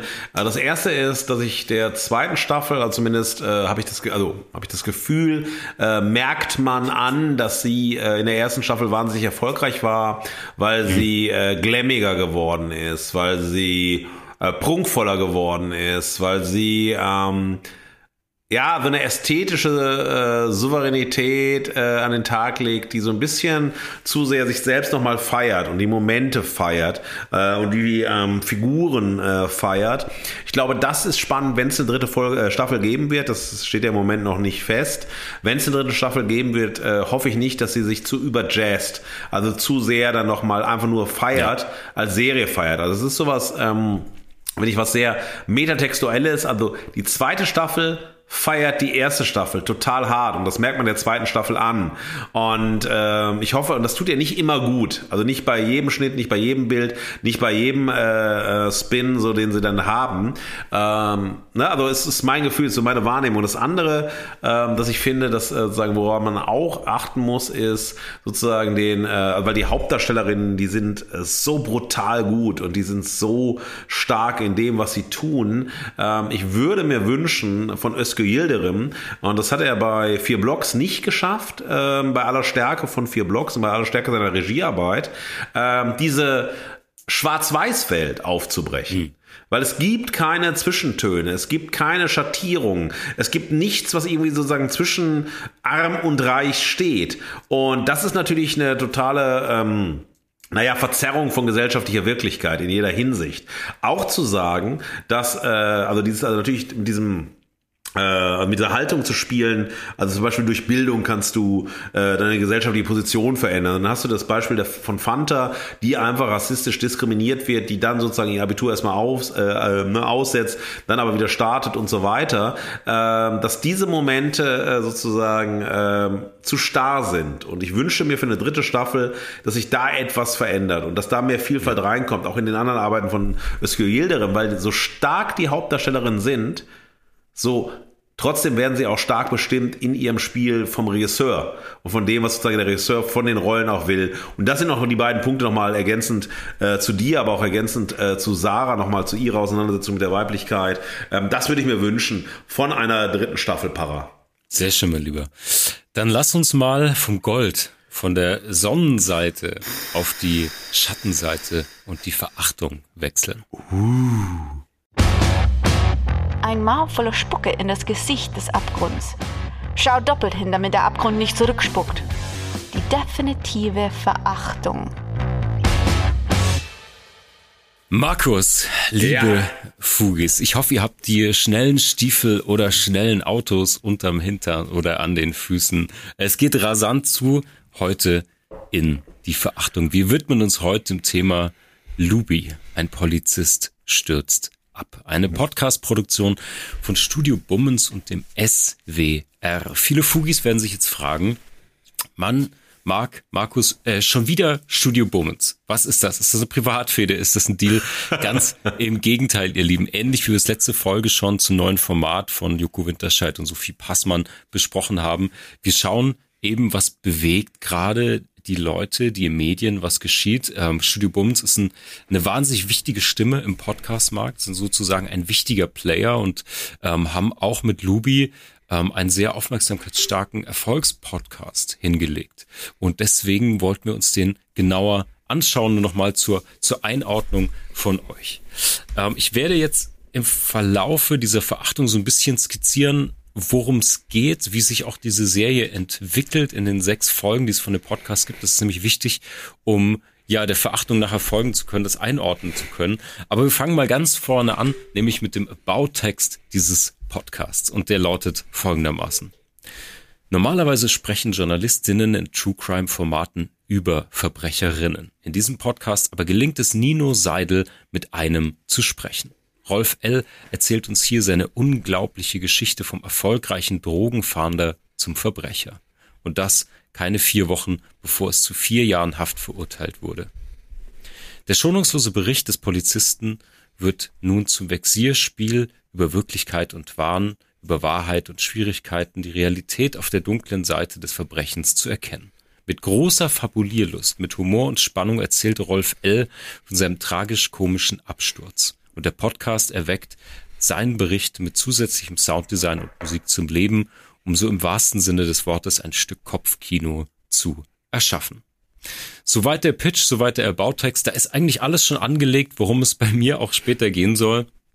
Ähm, wir haben einen Redakteur, einen Host, ähm, Nino in dem Fall, und der bereitet zusammen mit SWR und Studio Bums eine große Bühne und die wird auch noch toll ausgeschmückt mit Sounddesign und Musik. Und jetzt geben wir also Rolf L. Ich will ihn Lubi nennen, das ist sozusagen sein äh, Verbrecher, Künstlername will ich fast sagen und äh, meiner Ansicht nach verlässt er diese Rolle auch des ganzen äh, Verlauf des ganzen Podcasts nicht, äh, auch bis heute nicht.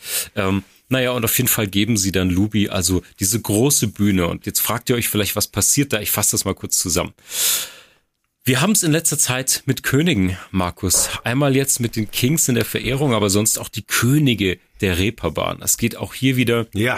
ganz steil, schon in der ersten Folge, Richtung Glorifizierung. Wer ist also der König vom Görli? Gemeint ist natürlich der Görlitzer Park, ein Drogenumschlagsplatz in Berlin. Es ist natürlich Lubi. Naja, also wie geht's los? Der Moderator erzählt zum Einstieg so ein bisschen seine persönliche Geschichte. Wie kommt er dazu? Wie, woher kommt sein Interesse, seine Neugier? Seine Meinung ist von Anfang an also schon mit drin. Es geht ein bisschen um den Prozess, über den er eigentlich berichten sollte. Das hat dann sein Interesse geweckt, geweckt und dann hat er angefangen, Interviews zu führen. Schon mit Mikrofon im Tonstudio. Er hat es also direkt geahnt, diese Story, direkt einen Sechsteiler Erfolgspodcast geahnt, hat sich direkt mit Lubi äh, eingeschlossen. Und zwar eine Woche bevor das Urteil über ihn gefällt wurde. Naja, und es geht dann eben hier darum, er erklärt uns das so in dem Off-Text, ähm, das will ich am Anfang zitieren, weil Nino so ein bisschen erklärt seine Herangehensweise und er zitiert das so, in den meisten True Crime-Formaten sprechen wir eher über die Verbrecher als mit ihnen. Oder wir fangen ein Dutzend Perspektiven ein, sprechen mit Ermittlern, Anwälten und Opfern der Verbrecher. Soweit so plausibel, so journalistisch erstmal würde man denken, aber er erklärt weiter, Nino, in diesem Podcast aber wird Rolf L. seine Geschichte größtenteils selbst erzählen. Das ist kein Geständnis und auch keine und auch kein Verhör. Das ist seine Version der Geschichte, sein Leben, seine Wahrheit. Also hier wird schon ganz pathetisch ein großer Teppich vom äh, scheinbar Luby-Fan Nino ausgerollt. Ähm, es geht hier um die Luby-Show. Es geht nicht um verschiedene Perspektiven. Es geht nicht um das Finden von Wahrheiten, sondern hier soll ähm, ein Polizist, der Krimineller wurde, seine Geschichte erzählen, noch mehr sein Leben und seine Wahrheit. Ich habe mich von Anfang an nach den ersten Minuten gefragt, warum dieser Zugang gewählt wurde. Warum Rolf L. Lubi also hier nicht nur eine Plattform in epischer Breite bekommt, ähm, wir machen ihn ja damit auch zum, zum Storyteller, zum Helden. Und das kann man nicht ganz entkoppeln, wann immer wir einen Sprecher haben, wann immer es einen Protagonist, Protagonistin gibt, werden das automatisch, das ist die Tradition von Storytelling überhaupt, dass der Protagonist, dass der Held dieser Reise, wir folgen ihm, wir kriegen seine Perspektive, seine Emotionen, seine Wahrheit sozusagen geschildert. Und das ist gleich zu Beginn eine ganz, ja, eine, ein steiler Zugang, würde ich sagen, um sich mit ähm, einem Verbrecher auseinanderzusetzen. Ähm, es wird nochmal kurz eingeordnet äh, von, von Nino. Gleich zu Beginn sagt er, Rolf L. ist ein Verbrecher, aber ich mag ihn, ich mochte ihn auf Anhieb. Und dieser persönliche Zugang, dieses, ähm, dieses nette Zitat, ähm, macht uns als Zuhörenden natürlich sofort auch Rolf L. sympathisch. Man wird also darauf eingestimmt, wie der Redakteur, der Host Lubi wahrnimmt und auch deswegen die Geschichte zu ja auf uns zukommt sozusagen. Ich hatte das von Anfang an für einen ähm, problematischen Zugang. Der endet hier leider nicht, sondern jetzt geht's wirklich in das Storytelling rein. Wir haben so eine Art äh, fast infantiles Hörbuch von dieser Heldenreise dieses abgestürzten Polizisten. Und er wird erstmal ganz toll erklärt. Er ist durchtrainiert, er ist braun gebrannt. Man denkt sich gleich, was ist das für ein toller Kerl, oder? Also die Geschichte beginnt in diesem Görlitzer Park. Es gibt wahnsinnig also ich habe die Hände über den Kopf zusammengeschlagen. Es beginnt dann mit so narrativen Einschüben von Nino, der wirklich, wirklich verklärendsterweise diesen Lubi beschreibt. Er zündet sich lässig eine Zigarette an seinem Volvo an. Es wird der schlimmste Einsatz in seiner Karriere. Er weiß es aber noch nicht und ist der lässige Bulle, der jetzt einen Drogenkurier jagen wird. Also zusätzlich zu dieser Perspektivierung haben wir auch noch so einen wahnsinnig romantischen, erzählerischen Zugang zu all diesem ähm, zu dieser ganzen Geschichte. Dann wird noch Atmo eingeblendet, was natürlich das Kopfkino verstärken soll, aber gleichzeitig auch uns viel, viel näher an Luby, an seine Version dieser Geschichte ranführt. Ja, dann lässt man Luby wie eigentlich die ganze Folgen durch erstmal erzählen und aussprechen und er reproduziert hier direkt zu Beginn erstmal ganz, ganz viele Klischees vom Görlitzer mhm. Park, von den Menschen, die hier mit Drogen dealen oder dealen muss. Er imitiert die auch mit ausländischem Akzent, was er nachspricht. All das bleibt total unkommentiert. Schon zu Beginn der ersten Folge und so wird sich das auch zumindest über fünfeinhalb Episoden durchziehen. Was Luby hier von sich gibt, wird nicht perspektiviert. Es wird, wenn überhaupt, unterstützend untermalt durch spielerisches Sounddesign und irgendwelche kleinen Einschübe von den Redakteuren. Also so wird jetzt dieser Mythos und diese Heldenreise fortgesetzt. Es geht um, ich zitiere, coole Knarren, es geht um schnelle Autos. Ähm, ehrlicherweise, Luby selbst kommt jetzt nicht besonders schlau oder clever daher. Er ist irgendwie ein koksender Autohehler, der in geklauten Karren auch noch einkaufen fährt. Er reproduziert aber immer, immer wieder das, das Bild, auch das Klischee von Migrationshintergrundsverbrechern, von Gangstern. Er imitiert fortlaufend immer wieder diese Sprache. Es bleibt durchgängig auch unkommentiert, nicht eingeordnet von der Redaktionsseite. Ähm, und dann in Kapitel 3, das ist ganz spannend, ähm, der Interviewer glaubt hier Luby, das gibt er dann auch einmal zu. Ähm, und er, er will dann einmal nachhaken so ein bisschen, das bei Minute 22 ungefähr. Und dann ähm, ganz für mich ganz, ganz wichtiger Punkt in diesem Podcast. Ähm, Lubi weicht diesen Fragen total krass aus. Es geht dann einmal um eine konkrete Frage, wie er sich dazu verhält, irgendwie eine halbwegs kritische Frage vom Host und er weicht ja total aus und stammelt irgendeinen Mist äh, von zu tief in der Scheiße geschnüffelt oder irgend sowas. Und der Host kommentiert es direkt mit, ja, er glaubt ihm aber auch. Okay, können wir dann als Hörende nur so ähm, akzeptieren und weitermachen. Es nimmt dann irgendwie den Verlauf ich glaube, ich spoiler nicht zu viel, das ist ja schon erwähnt. Ähm, Luby stürzt eben ab, wird selbst drogenabhängig, verliert seinen Beruf ähm, aufgrund von einer Verletzung ähm, und in dieser zu vielen Freizeit, die er dann in der Krankschreibung hat, ähm, fängt er an, ja, Autos zu überführen, geklaute Autos äh, zu überführen, durch ganz Europa zu fahren, wird sozusagen Hehler auch. Und all diese, dieses Drama ist unterlegt von, das hat mich wahnsinnig gestört, von so kultiger Musik. Ich kann die nicht richtig zuordnen, die bleibt auch nicht die wird auch nicht richtig eingeordnet. Das ist so eine Art Volkstanzmusik schon. Irgend so eine happy Ethno-Musik, die ich jetzt aus irgendeinem, ja weiß ich nicht, Hörbuch oder so erwartet hätte. Die bringt aber auf jeden Fall wahnsinnig gute Laune. Man will so ein bisschen die Hüften wackeln dazu und vergisst ganz schnell, dass es irgendwie eine, eine True Crime Geschichte ist. Auf jeden Fall, ich habe den Zusammenhang nicht kapiert. Liegt vielleicht auch an mir. Ich habe mich mal wieder nur gefragt, welche Stimmung soll denn erzeugt werden und vor allen Dingen, warum? Was macht die Musik? Was sollen diese Hörspiel, Audioschnipsel, diese äh, diese Fiktionalisierungsebenen, die da, davor geschoben werden, vor diese echte Geschichte, vor diese True Crime Sache. Mhm. Ähm, es gibt immer wieder spannende Momente, also wo der Host auch ganz klar eine Perspektive einnimmt. Der Host selbst, Nino, nennt zum Beispiel die Polizisten, die dann zur Verhaftung von Luby kommen, Maskenmänner. Fand ich eine ganz seltsame Formulierung. Das kommt in Kapitel 4 vor.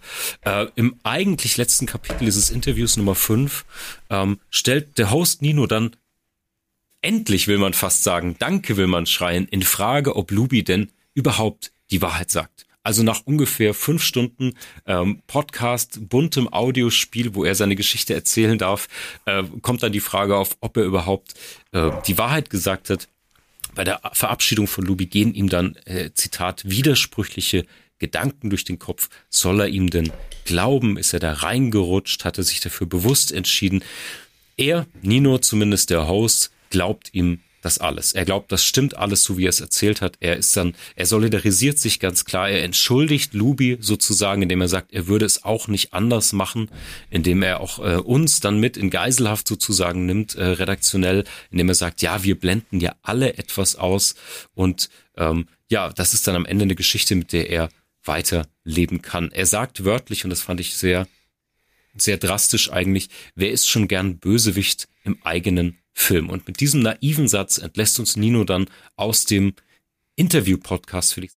Ja, es gibt dann am Ende dieser fünften Folge noch einen Nachklapper, den fand ich auch ähm, redaktionell spannend ausgewählt. Und zwar, ähm, Nino erzählt dann, wie Luby das Studio verlässt, das Podcast-Studio, und eben diesen Gedanken, war das jetzt die Wahrheit, was hat er jetzt eigentlich erzählt, so äh, noch alleine da sitzt und er schaut aus dem Fenster. Und unten vor dem Studio findet dann ein Verkehrsunfall statt, äh, wo dann Rolf, also Luby, sofort von Nino erzählt, als Held dazwischen geht und er regelt den Verkehr. Und dann wird das nochmal abschließend in, ja, es bekommt eine ganz starke Tendenz, weil dann auch hier nochmal, wie schon eingangs erwähnt wird, ja, es ist eben seine Version, sein Leben und seine Wahrheit. Das heißt, es wird hier nicht journalistisch gearbeitet, es ist nicht die Frage nach Fakten, nach Tatsachen, nach Tathergängen oder was wirklich geschehen ist, sondern ja, als Wrap-up der fünften Folge gibt's dann eben sozusagen als Sinnspruch, war das jetzt wahr oder nicht? Keine Ahnung, wir haben jetzt irgendwie seiner Wahrheit gelauscht.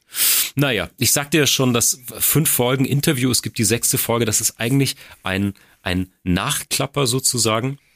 Da sitzt Nino Seidel zusammen mit äh, Jon Hanchi von Studio Bummens eben zusammen, war für die Redaktion verantwortlich und die beiden haben so eine Art Nachbesprechung, die aufgenommen wurde. Sie sprechen noch mal ein bisschen über Luby selbst, vor allen Dingen gar nicht so sehr über den Fall oder die Fakten oder das, was er erzählt hat, sondern ein bisschen um die Person, diese schillernden Storyteller Luby. Ähm, er wurde jetzt zu vier Jahren Gefängnis verurteilt für gewerbsmäßige Hehlerei und andere Delikte. Also wir reden jetzt nicht von ähm, irgendwelchen Petitessen oder so, sondern es ist ein verurteilter Verbrecher jetzt zu dem Zeitpunkt der Ausstrahlung. Und ähm, ja, Rolf sprach dann nochmal mit Nino. Sie schalten ihn sogar nochmal dazu. Ähm, ihm wird nochmal sozusagen nach der Verurteilung eine Bühne gegeben. Ähm, äh, Lubi fühlt sich jetzt also doppelt verurteilt. Er fühlt sich härter bestraft als andere. Äh, deswegen gibt es auch diese äh, Nachbesprechung. Für mich ein ganz wichtiger Punkt in dieser ganzen Geschichte, in der ganzen Aufbereitung und auch der Auswahl der Anekdoten, die reinkommt. Ähm, es wird zum Schluss nochmal aufgelöst, dass ähm, Luby auch für andere Sachen verknackt wurde, zum Beispiel für Computerabfragen. Die wurden laut O-Ton, ähm, laut Nino dann eben, die wurden rausgelassen, weil die zu kompliziert seien, zu kompliziert zu erklären. Genau. Ähm, wahnsinnig fahrlässiges Detail meiner Meinung nach, auch weil es ja nochmal einen ganz anderen Blick auf diese Person Rolf L., also auf Luby nochmal gibt. Das heißt, er ja. ist ja gar nicht so reingerutscht, sondern auch mit dem Zugang zu seinen Polizeikenntnissen, mit diesen ganzen Themen, wo er wirklich schon mit Computerabfragen da irgendwie zugange war. Naja, also es gibt jetzt diesen Schluss. Wie, wie rollen sie das auf? Ähm, es bleibt zum Schluss stehen, Luby hatte wahnsinnig viele Möglichkeiten auszusteigen. Er hat alles, das hat mich amüsiert und geschockt gleichermaßen. Man denkt, okay, war jetzt irgendwie er war in Drogen verstrickt, er hatte Insiderwissen von der Polizei, er hat mit diesen geklauten Autos gedealt, er hat da bestimmt einen wahnsinnigen Rubel gemacht. Nee, er hat das Ganze für 5400 Euro gemacht. Also ihn hat nicht mal das Geld gelockt, was in mir noch mal mehr die Frage aufgeworfen hat, warum hat er das eigentlich getan? Ähm, es gibt einen interessanten Urteilsspruch, der wird auch zitiert. Ähm, Luby oder Rolf sah eine Sensation-Seeking Personality, was finde ich ein sehr, sehr wichtiger Punkt in dieser ganzen, in diesem ganzen Urteil auch ist. Ich hätte mich dann als Redakteur nochmal doppelt gefragt, warum und wie können wir ihm jetzt nochmal diese Plattform von fast sechs Stunden Exklusiv-Audio-Podcast-Plattform bieten. Er hat es nicht fürs Geld getan, ähm, er hat es für diese Aufmerksamkeit mitunter getan und das jetzt nochmal zu verstärken mit dieser Serie naja, auf jeden Fall, dann gibt es abschließend, und ich hatte immer noch einen letzten Hoffnungsschimmer, weil ich einfach ein naiver Podcast-Fan bin, Markus. Ich hatte einen letzten Hoffnungsschimmer. Äh, sie telefonieren dann mit Lubi aus dem Gefängnis, beziehungsweise aus ähm, einer, einer Entzugsanstalt, die ihr Stadtknast angetreten ist. Auch hier endet diese fiktionalisierte Geschichte von Lubi nicht. Es ist alles äh, super geil. Das Essen ist toll, die Aussicht ist toll, ihm geht's prima, er feiert zweiten Geburtstag, ähm, er verklärt alles total. Ähm, er hat zwar Fehltritte gemacht, aber er plant jetzt schon, was er sich wieder aufbauen kann und er wird auch ganz easy ohne diesen Beamtenstatus weiterleben können. Also das heißt, er hat Frieden geschlossen mit dieser ganzen Geschichte. Ähm, es gibt die letzte Frage, ähm, was dir passiert ist, was du getan hast. Ähm, und da gibt's auch ganz klar keine Ansage vom Host.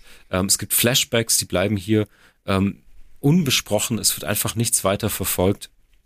Er hat eine tolle Perspektive, wenn er rauskommt. Und ja, zum Schluss will Luby sich dann noch bedanken für den Kontakt und das Gehör. Also die sind echt Best Buddies, so wie sie sich dann auch ja. verabschieden. Ja. Äh, und irgendwie bleibt man dann so sie verabschieden sich wie alte Freunde. Das ist ein ganz tolles Ende. Alle freuen sich, dass es allen gut geht. Äh, die beiden freuen sich auch im Studio. Und irgendwie ist das ein Happy End für diesen Podcast eines Verbrechers. Es wird schon vor geplant, es wird schon eingeräumt, es ist wahrscheinlich äh, das vorläufiges Ende. Es wird ein Doku und ein Film angekündigt, super geil, man kann es nochmal kommerzieller ausschlachten und das Ganze ist irgendwie ganz, ganz groß angelegt. So, Fugis, Markus, danke für die Geduld. Ich musste das nur einmal komplett erzählen. Ja. Ich sage auch gleich warum, weil ich die ganze Zeit noch diese, äh, diese redaktionelle Hoffnung hatte, diesen Optimismus, dass man das nicht so stehen lassen kann. Ähm, ganz kurz mein Geschmack dazu, bevor ich in die Motti komme. Das Fazit aus meinem Geschmack ist, dass hier ist einfach die Story von einem abgestürzten Polizisten, mh, der das auch irgendwie total erfolglos gemacht hat, diesen Absturz ins Kriminelle. Wir haben gerade ja. schon gesagt, irgendwie alles, alles dahin, Familienleben, Freiheit weg, Beamtenstatus, sein Beruf, der ihm so wichtig war, dahin ja. für irgendwie 5000 Euro, weil er irgendwie diese Sensationssucht hat, die hier weiter ausgelebt wird. Und zwar in Form von einem richtig kitschigen Hörbuch aufgeblasen zu einer Bühne der Selbstdarstellung. Äh, die sogenannte Redaktion in dicken Anführungsstrichen lehnt sich hier zurück und, und futtert Popcorn und die Contentmaschine Lubi liefert ab. Aber all das führt mich eigentlich nur zu meinen beiden Motti der Verehrung. Äh, Verachtung, mein erstes Motto, nicht oh der Gott, Verehrung, ja. hallo. Das führt mich selbstverständlich ja, zu meinen beiden Motti der Verachtung. Mm, du bist auch ja. Fanboy geworden, Lubi äh, Hardliner. So kennen wir du, dich. Du holst mich jetzt zum Glück daraus. Nein, natürlich, mein erstes Motto der Verachtung lautet äh, True Crime mit Fake Heroes. Das einzige, was für mich true ist an dieser True Crime Serie, ist das True Entertainment. Aber jetzt bei all dem bei all der Humorebene, ich war echt schockiert. Ne? Also ich finde, es ist so ein verantwortungsloses, reichweitengeiles und ja. auch noch feiges Podcast-Format, was hier geschaffen wurde. Hier wird A, der rote Teppich ausgerollt für einen kriminellen Bullen, der irgendwie rampenlichtsüchtig ist, äh, ein Krimineller, der unreflektiert stundenlang seine Story erzählen darf. Äh, ich finde, es ist ein na, Reichweiten geiles Format, weil ja, es nicht auf ja. Reichweite geprüft wird. Nino bespricht und hinterfragt die Stories einmal ganz, ganz kurz, halbgar am Ende, aber sonst auch einfach gar nicht. Ein bisschen im Nachgespräch mit dem äh, Producer, aber sonst irgendwie nicht. Und deswegen finde ich es auch feige, weil er in diesen Gesprächen, diesen tagelangen Gesprächen, die er genutzt hat, um dieses Podcast-Format aufzubauen, immer wieder die Chance gehabt hätte, zu hinterfragen, ähm, auch später im Schnitt zu relativieren, ähm, eine Recherche zu betreiben. Eben genau das, was er am Anfang groß erzählt hat, was komischerweise ja alle anderen True Crime Formate machen, nämlich Opfer befragen, mit Polizisten sprechen, mit anderen, Perspektivierung von so einer Geschichte. All das ist nicht ähm, passiert, entweder aus, aus Feigheit, weil man Luby nicht konfrontieren wollte, weil man ja Best Buddy ist, oder einfach aus Nachlässigkeit dem Format gegenüber. Was dann übrig bleibt, ist Entertainment. Es gibt Musik, es gibt Hörbuchcharaktere oder Charakteristika. Ähm, es soll Kopfkino geschaffen werden. Das funktioniert dahingehend zumindest auch. Auf jeden Fall suhlt man sich so richtig in der selbsterzählten Geschichte dieses Kriminellen. Es gibt keine Recherche, keine Verortung, keine journalistische oder redaktionelle Aufbereitung. Es gibt keine Einordnung vom Host Nino und vom Producer. Die lassen ja einfach in Seelenruhe einen Angeber seine Geschichte über kriminelle Aktivitäten erzählen. Und ich dachte die ganze Zeit, deswegen habe ich diesen Podcast so geschildert, ich dachte die ganze Zeit, jetzt kommt die, der Clou die Auflösung, ja, ja. die Einordnung, die Aufklärung. Ich dachte, es gibt so einen erzählerischen Anspruch, vielleicht das Publikum auch einwickeln zu lassen von einem charmanten, guten Erzähler, auch Luby. Und dann gibt es diesen Plot-Twist, ähnlich wie in so Haneke-Filmen, der uns so Horrorszenarien allein lässt und wir gezwungen sind zu reflektieren. Ich dachte, es kommt so eine Auflösung. So, liebe Hörer, ihr habt euch einwickeln lassen. Wir lösen jetzt auf. Obacht, nee, kam leider gar nichts. Daher erstmal mein Urteil am Ende dieses ersten Mottos. Fahrlässigkeit für den Podcast, die Produktion und die Redaktion. Und es gibt natürlich ein zweites Motti, Motto der Verachtung. Und nämlich will ich hier über das echte Opfer dieses True Crime Podcasts sprechen, nämlich die Integrität des Formats. Das ist hier das echte Opfer geworden, sozusagen. Ich habe mich jetzt hinreichend empört über diese Sendung, über den Inhalt, über die Aufbereitung, über all das, was, was fehlt. Für mich, und da will ich in Dialog mit dir jetzt auch gehen, Markus, gibt's da ein ganz, ganz großes Thema, nämlich die Verantwortung von Medien und die Verantwortung der Macher. Äh, mir fällt immer wieder auf in letzter Zeit, es gibt eine ganz, ganz große Diskussion schon bei Presse- und News-Mitteilungen, wenn es zum Beispiel um äh, ja, um, um überhaupt Verbrecher geht. Und da geht es, gibt es große Diskussion um die Abbildung derer. Alleine nur als schwarz-weiß Pixelbild in einer Tageszeitung. Ähm, das wird ganz, ganz viel besprochen. Das soll eigentlich nicht stattfinden. Es soll keine Nachahmer geben. Es soll keine Glorifizierung von diesen Taten und Tätern geben. Und dann frage ich mich in diesen Diskurs, wie passt denn da ein stundenlanger Exclusive Podcast rein mit einem Verbrecher? Ähm, die ganzen Folgefragen. Hat Lubi dafür eigentlich Gage bekommen? Natürlich, ähm, ja. Gibt es die Buchrechte? Ja, Sind die ja, noch zu haben? Sind die schon weg? Und äh, die größte Frage für mich auch, was macht eigentlich Studio Bummens jetzt mit den Umsätzen aus diesem Verbrecher-Podcast? All diese Fragen ähm, für mich total, total offen. Lass uns da auch gerne ähm, in den, in den äh, in die Diskussion gehen, weil für mich ist der Fall, wenn nicht für den Presserat, dann doch zumindest für den Podcast-Rat, dessen Gründung ich jetzt hiermit auch empfehlen will. Äh, Marc, grandios. Äh, liebe Fugis, das müssen wir vorweg schicken. Heute wird es eine äh, gigantomanische äh, Verachtung geben, die viel, viel länger ja. ist als die Verehrung, weil ich muss da auch auf tausend äh, Punkte nochmal eingehen, die du genannt hast, nochmal neue äh, hinzufügen. Ja. Denn äh, auch für mich, äh, deshalb ist der Schluss, den du gebracht hast, äh, wahnsinnig wichtig. Es ist ein äh, extrem verantwortungsloses äh, Format. Mhm. Ähm, das ist in keinster Form zu rechtfertigen und produziert so viele Problemstellen. Ich möchte nochmal auf einige hinweisen, die du jetzt nur so ein bisschen gestriffen hast, um das nochmal zu ähm, verstärken. Das ist ganz schön, ähm, dass du diese, diese Perspektive so ähm, gelegt hast. Ähm, das erste aber, bevor ich überhaupt reingehe und bevor ich dann nochmal deine Punkte aufgreife, ist, ähm, wir haben mit Nino Seidel, der ne, Moderator, Moderator ist, ne, das, also für das Format steht, haben wir einen Fanboy, der Fanfiction ja. macht. Und das hat weder ja. was mit Journalismus noch mit True Crime zu tun. Und das ist nicht nur ein Etikettenschwindel, sondern das ist völlig fahrlässig und verantwortungslos. Und niemand von Studio Bummens äh, ist anscheinend auch nur Millimeter, auf, also Millisekunden, Millimeter auf die Idee gekommen, dass das nicht geht und dass man das nicht machen kann. Und ja.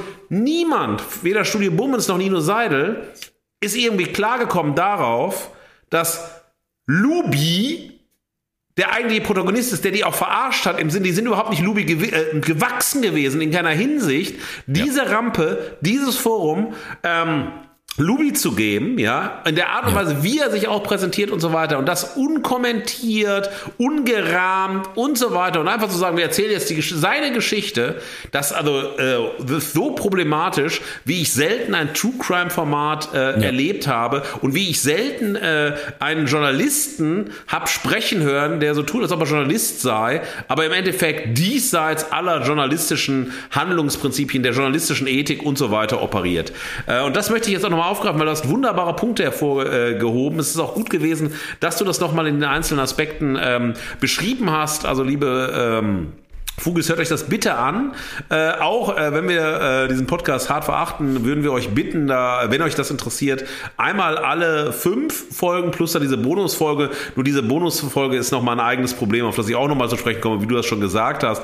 Hört euch das an, um das nachvollziehen zu können. Ich möchte auch, wie du, erstmal mit, äh, äh, mit einer anderen Form der Beschreibung einsteigen, nämlich das, was wir auf der Studio Bummens Webseite finden. Studio Bummens, das ist ja immer so und äh, ist ja, da, da ist es sozusagen Materialfundus, weil weil sie immer sehr ausführlich beschreiben, was sie tun, warum sie es tun, wo es hingehen soll und so weiter.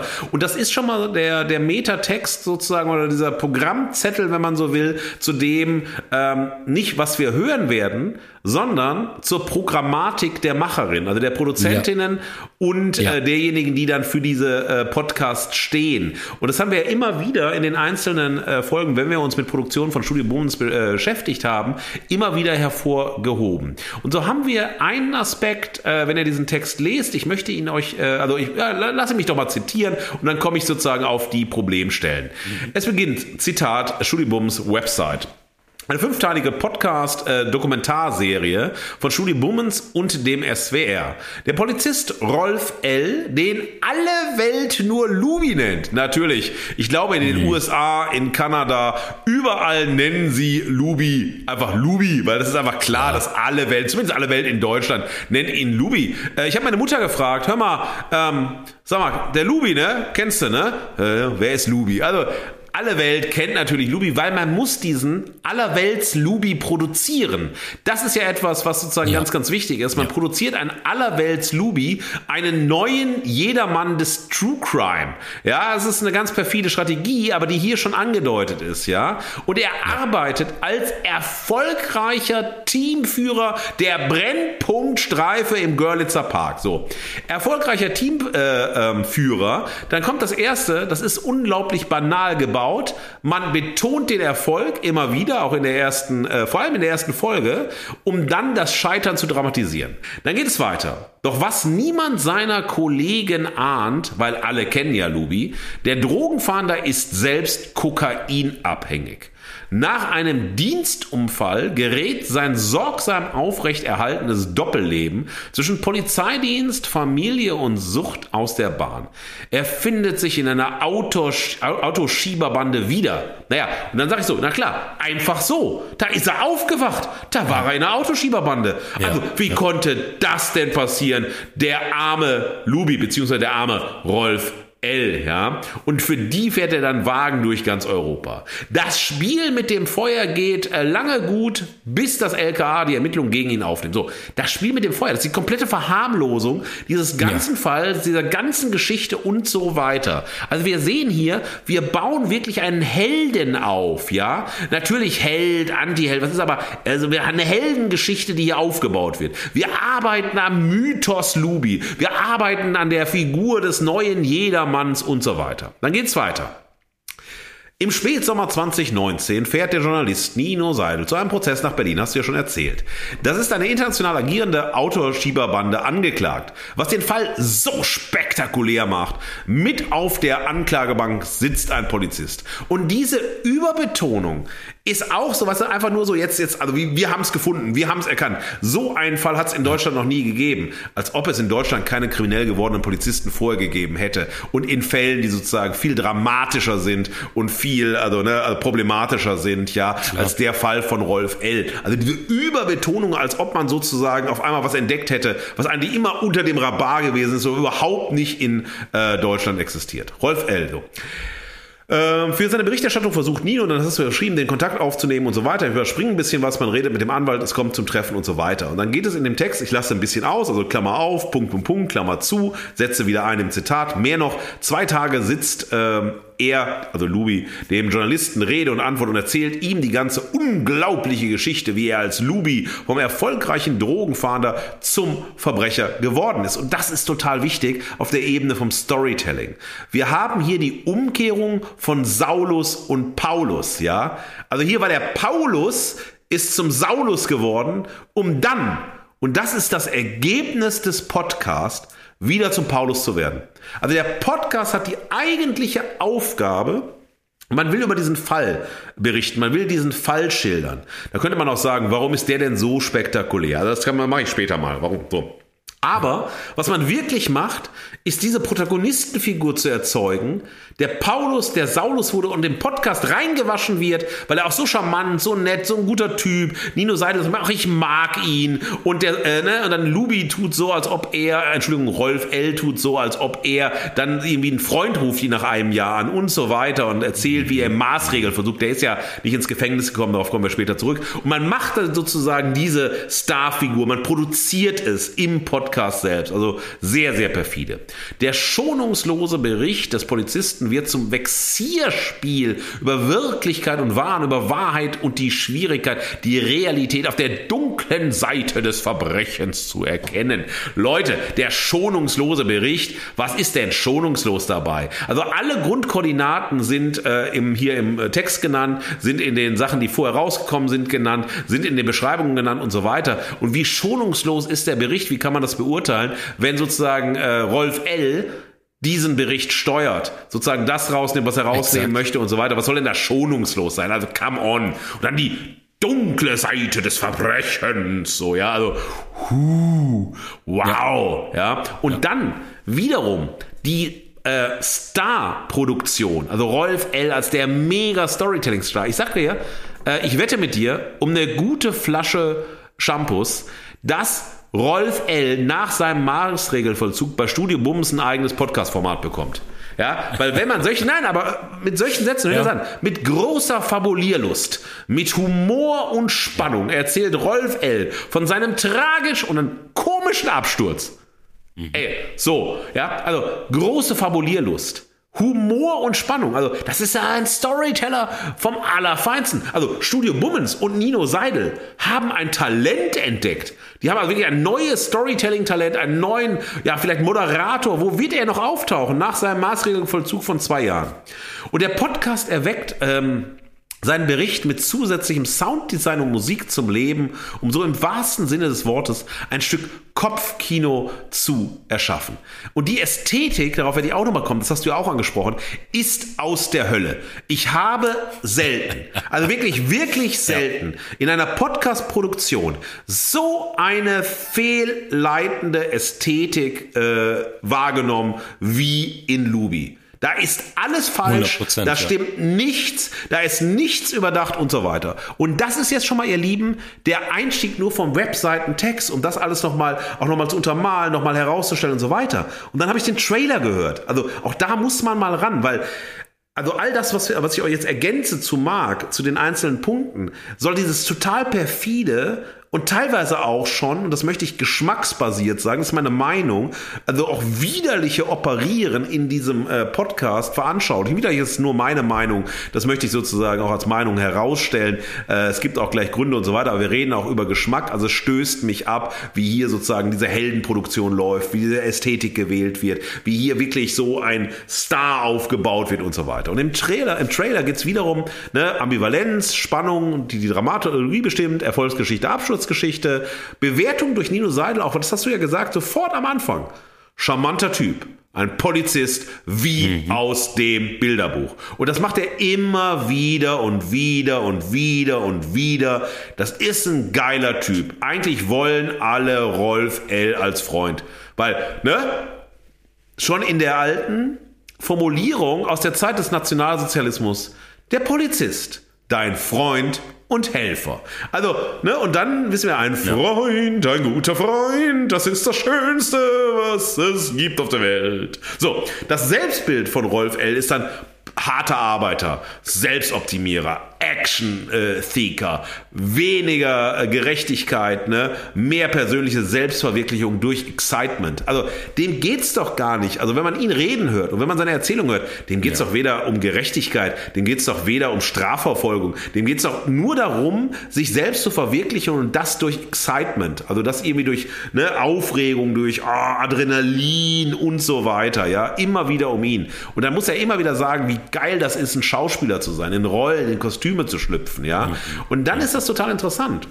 Wenn man ihn so reden hört, da müsste doch Nino Seidel, da muss doch das Produktionsteam die Ohren spitzen äh, und sagen, okay, jetzt holen wir doch mal raus, was ist gerade hier Rolle? Was ist sozusagen hin und her? Man verkauft, das ist die wahre Geschichte. Ey, Rolf L., erzähl deine Geschichte, dann ist es die wahre Geschichte. Ich meine, ey, wie wenig Journalismus ist das? Wie wenig ist das sozusagen äh, überhaupt auch, nicht, ja. überhaupt nicht so, sondern einfach wirklich auch mal herauszufordern. Wo sagt er die Wahrheit, wo sagt er nicht die Wahrheit? Wo äh, ist er vielleicht in einem Rollengame, das er sozusagen in seinem Kopf total klar ist, aber im Endeffekt eine Rolle ist, die er spielt, weil er die so habitualisiert hat und so weiter. Also das ist völlig irre, dass du das sozusagen hier mit hinbekommst. Und dann ähm, ist er auch äh, ähm, dieser Paradoxieaufbau, der dazu kommt, das ist an auch so, äh, so ein Excitement. Dann heißt es, Zitat aus dem Trailer, keiner nimmt so viele Drogendealer fest wie Lubi. Wäre da nicht ein entscheidendes Problem. Drrr boah, hör mal, boah, Paradoxieentfaltung, fast Niklas Luhmann, fast Systemtheorie. Und das Ding hat so viel System in sich, ähm, dass es nämlich genau das macht, was äh, du beschrieben hast, was ich hier gerade beschreibe, was aber so diesseits von dem ist, wie man mit so einem Stoff umgehen sollte, also aus einer medienethischen Perspektive, aus einer Ebene der Verantwortung, aus so solide äh, journalistischem äh, Handwerk heraus und so weiter, ja. Und dann kommt natürlich diese Unmittelbarkeit der Rede von Lubi dazu. Das wirkt so pur, so echt. Der sitzt am Tisch, die erzählen, das ist diese Gesprächssituation Situation und so weiter. Und er wird immer als positiv bewertet. Also egal, was er tut, letztlich, man sagt so, boah, der hat voll so seine Sachen geglaubt, der hat sich da voll reingesteigert und so, aber ist ein geiler Typ. Nichtsdestotrotz, Marc, wir können kritisieren, was wir wollen. Über eine Million Streams, wieder eine Studio Bums Erfolgsgeschichte natürlich. Platz 9 der Podcast-Charts, also gestern Pod, äh, Podwatch und Platz 2 Spotify auch äh, erhoben von gestern. Nur noch ähm, hinter, knapp hinter Sunset Club. Wie sollte es auch anders sein? Natürlich. Es gibt eine sehr schöne Schlagzeile von Verena Meyer, 5. Mai 2023 aus der Süddeutschen Zeitung. Die fand ich sehr, sehr, sehr äh, pointiert. Das fließt auch in äh, meiner Bewertung mit ein, auch in deine. Zitat. Äh, der True Crime Podcast über den Polizisten Rolf L., der zum Verbrecher wurde, und das ist der entscheidende Satz, geht seinem charismatischen Protagonisten auf den Leim. Und das ist eine der wirklich der wichtigen Schlagzeilen ja. dazu. Es gibt nicht so viele Schlagzeilen, es gibt nicht so viel Berichterstattung dazu, wie man denken könnte und so weiter. Also, warum habe ich das ausgesucht? Ich habe das ja für uns ausgesucht, äh, ne, also sozusagen als äh, Counterpart. Ich mag True Crime und höre mir bei vielen True Crime-Themen äh, lieber einen Podcast an, als ich mir eine Serie anschaue, weil das näher, ja. intimer, direkter ist und so weiter. Ich interessiere mich für die mediale Inszenierung von Verbrechen und Gerechtigkeit, weil es da immer wieder um die Normen und die Normativität, Normativität unserer Gesellschaft geht. Das interessiert mich, ja. Also, ne, ich habe ja in Soziologie äh, promoviert und das ist immer so ein Thema. Was hat das mit mit unserer Gesellschaft zu tun? Was sagt uns das über unsere Gesellschaft? Wie wird Gesellschaft modelliert? Wie werden Gesellschaftsbilder erzeugt? Wie wird öffentliche Meinung beeinflusst und so weiter? Das ist einfach was, was mich wahnsinnig interessiert, gerade mit Blick auf das sogenannte deviante, abweichende Verhalten. Und dann ist immer die Frage, wie intakt ist eine Gesellschaft? Das hat Emil Dörkheim, der äh, frühe Soziologe, gefragt. Und er hat gesagt, je ähm, besser eine Gesellschaft mit Verbrechen umgehen kann, also nicht das Problem ist, wie viel Verbrechen hat eine Gesellschaft, sondern wie geht sie damit um und was macht das mit der Gesellschaft? Das sagt uns, wo unsere Gesellschaft steht. Das ist ein wahnsinnig kluger Gedanke am Ende des äh, 19. Jahrhunderts äh, formuliert von Emil Dörkheim und das ist etwas, was mich immer interessiert. Und mich interessiert Storytelling eben auf dem, äh, in diesem Spannungsfeld zwischen Aufklärung und Unterhaltung. Also keiner kritisiert, also, von, also du nicht, ich nicht, dass ein True Crime Podcast Unterhaltung sein muss und unterhaltend sein muss und so weiter. Das ist auch schön, das ist auch spannend. Aber die Frage ist, wie verpackst du die Infos, die Aufklärung, die Haltung und so weiter in die Unterhaltung. Und das ist das große Problem, was wir hier haben. Deshalb möchte ich euch gleich zu Beginn, liebe Fugis, mit meinen drei Motti äh, äh, überhäufen, bevor ich dann in die Gründe und die Begründung komme. Motto Nummer eins, und das spielt äh, auf eine Formulierung von Theodor Wiesengrund Adorno und Max Horkheimer an. Mein Motto Nummer eins lautet, der Podcast als Ort der Aufklärung wird zur Produktionsstätte des Mythos. Und das ist das, was wir vorhaben. Wir haben hier die Dialektik der Aufklärung. Hier kippt Aufklärung in Mythenbildung um. Man will etwas über einen realen Fall erzählen. Man will ein True Crime Format machen und man produziert den Mythos Lubi und schreibt die Mythenbildung von Folge zu Folge fort. Der neue Superstar, der neue Outlaw, der neue Alles Rolf L. Motto Nummer zwei, daran anschließend. Lubi, ein charmantes Schlitzohr packt aus. Eine atemberaubende Abenteuergeschichte mit Herz und Humor. Polizeigewalt und Rassismus inklusive. Darauf komme ich gleich zu sprechen.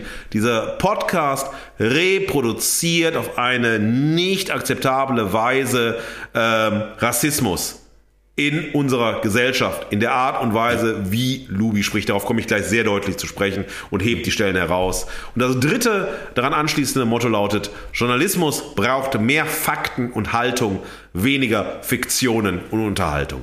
Das fasst sozusagen äh, meine drei Punkte sehr deutlich zusammen und ich möchte euch die Gründe ähm, für meine scharfe Kritik ähm, vorstellen. Also, wenn ich mir alles anschaue, so was irgendwie um diesen Podcast herum geht, habe ich das Gefühl, ich bin in einer lustigen Gangstergeschichte in einer ja. Schlitzohrgeschichte, weißt du, so Trickbetrügereien, kleine genau. Verbrechen, irgendwas Abgefahrenes wird gemacht und so weiter, ja. Das ist doch alles irgendwie, ach, ist doch lustig, ist doch fun. Es werden auch Witzchen gemacht und so weiter, ja. Also, das passt überhaupt nicht. Aber ich denke sofort daran, wenn ich das höre, die Verpackung, die Texte und so weiter. Ähm, und dann kippt es um, dann wird es auf einmal ab dem Moment, wo die Fahrten beschrieben werden, wird es auf einmal, ist es nicht mehr True Crime, sondern es ist ein Road Movie. Lubi ja. im Auto. Auf den Highways. So und so viele Stunden ohne Schlaf. Nur auf Droge. Ah, mein Gott, wenn man, was soll man denn tun? Wenn man lange fahren muss, schnell unterwegs sein muss. Meine Güte. Ja, Rinder mit also Road Movie. Und dann haben wir sowas wie ein Gerichtsdrama. Und dann hat es auch noch sowas wie eine Gefängnis- bzw. Maßregelvollzugsgeschichte und so weiter. Also es sind so verschiedene Genres in einem immer wieder von Folge zu Folge, von Themenstrang zu Themenstrang hin und her kippen. Ja, und das ist etwas, was ich sehr irritierend finde.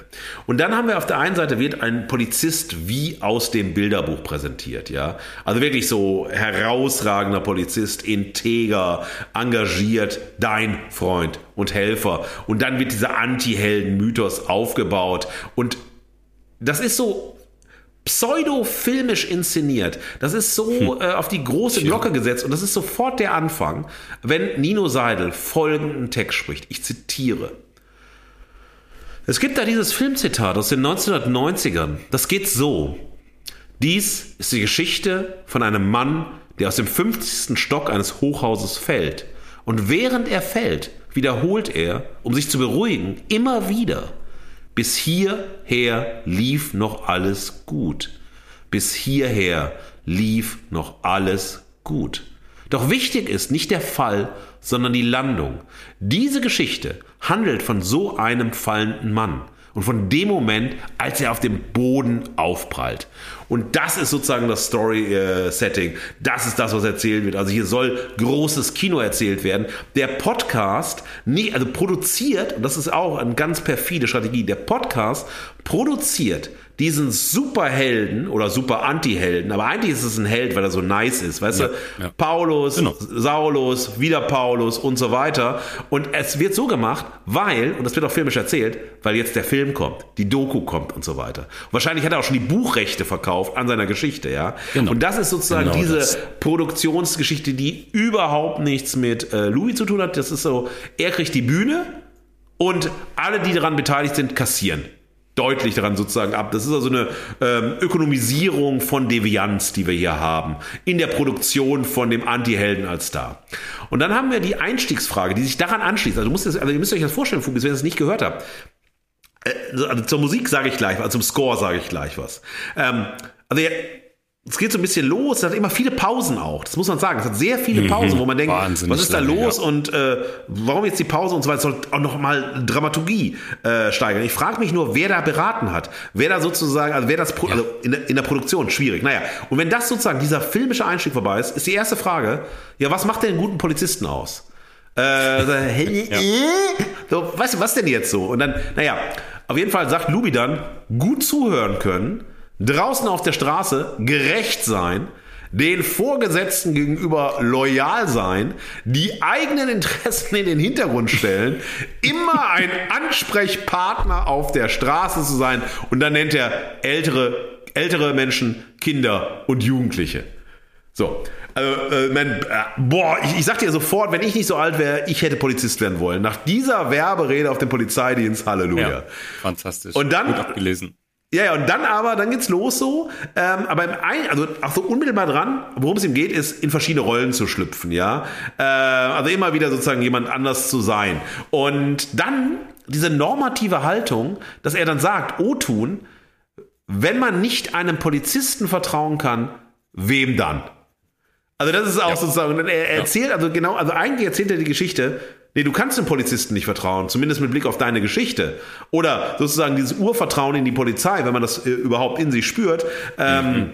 ist sozusagen äh, damit ja erschüttert und so weiter. Und dann fragt er ihn nach, der Nino, das ist so eine der wenigen Stellen, wo er nachfragt, Nino Seidel, und dann sagt er, warst du ein guter Polizist? Ja, war ich. Und dann gibt's ein, also in dem Anschluss, als er sagt, unmittelbar danach, ja, was passiert dann, Leute? Dann geht's los, dass wir Geräusche hören, ein völlig unsinniges Audio von Verhaftungsszenen und dann ist der Ton, der dabei ist und jetzt halt auf den Boden runter. Also, äh, also what the fuck?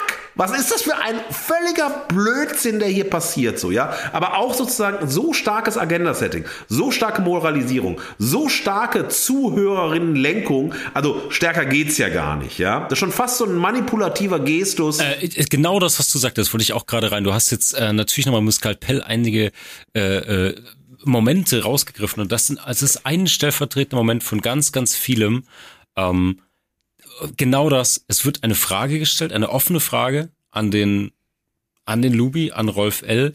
Er darf erzählen, was er möchte. Ja, ja. Und dann statt der Einordnung gibt es sozusagen die redaktionelle Arbeit, die dann getätigt ja. wurde, ist die, die auditive Bebilderung von seiner Geschichte. Genau. Und das ist, ja, das ist auf so genau. vielen Ebenen verantwortungslos, weil es nicht nur das Versagen von Nino in diesem Zwei-Tage-Interview ist dann, sondern Ne, Im Schnitt, das dauert ja Wochen, das zu produzieren. Ja, ja, ja. ja. ja aber der Punkt ist, und ich glaube, ich habe ich hab das jetzt dreimal gehört. Ich habe diese sechs Folgen dreimal gehört, um sozusagen für die Folge reinzugehen.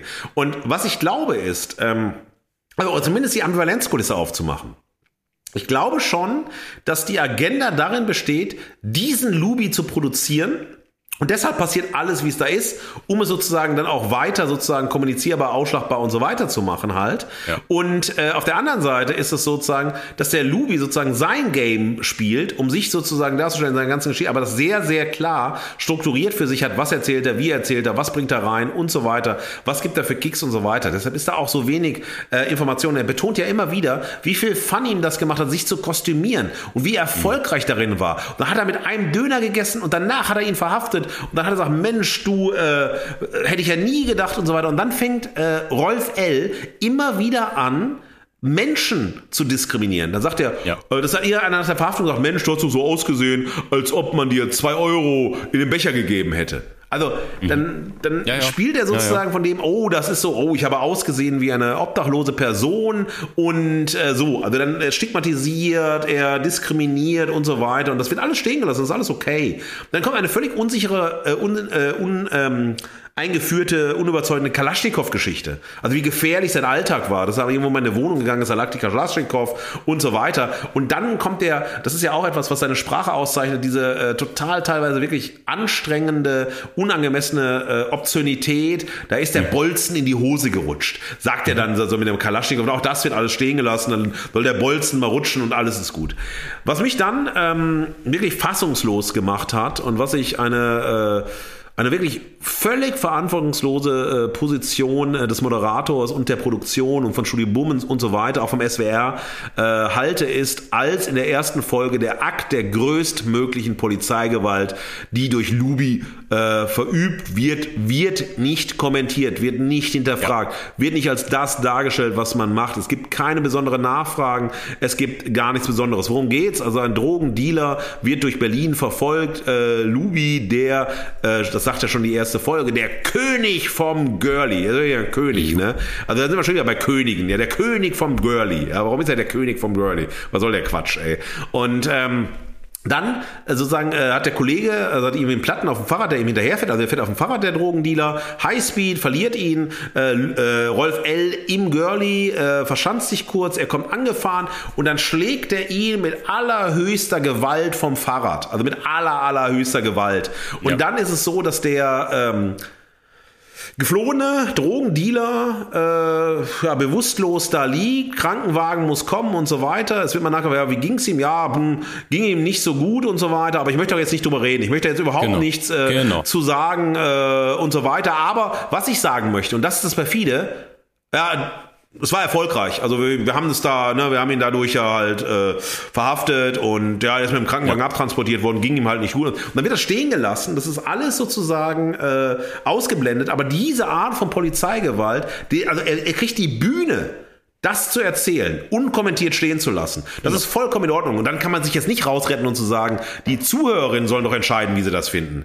Das ist äh, eine ganz fade Nummer, sich da rauszureden. Ja, und dann, was ist sozusagen daran so wichtig und was ist das Problem daran, diese Art der Polizeigewalt stehen zu lassen? Es ist der Kick-off der eigentlichen Geschichte, weil äh, Rolf L. sich dabei so schwer auch nochmal verletzt im Nachgang, dass er im Endeffekt mhm. dienstunfähig wird oder nicht mehr sozusagen keinen Sport mehr machen kann, seiner, also seiner verdeckten Ermittlung nicht nachkommen kann und so weiter. Und dann beginnt der ganze Trouble, die Schmerzen. Und dann wird das immer sozusagen genommen, um, ah, deshalb hat er Drogen genommen, deshalb ist er irgendwie kriminell geworden und so weiter. Und ähm, das fand ich wahnsinnig. Ähm, irritierend, problematisch, fahrlässig und so weiter, das sozusagen so stehen zu lassen. Also, also völlig okay. Und dann sozusagen der Geschichte ja, von Luby ja, nachzugehen, ja, nicht reinzugehen und so weiter. Und das nächste, was äh, dann auch passiert ist, dass er, also auch Luby wieder unproblematisiert ähm, sogenannte von äh, Feridun Saimoglu sogenannte Kanak-Sprach nachmacht. Also hier, so am Girlie, dann ja, sind da so Typen so, und dann sind es natürlich meistens äh,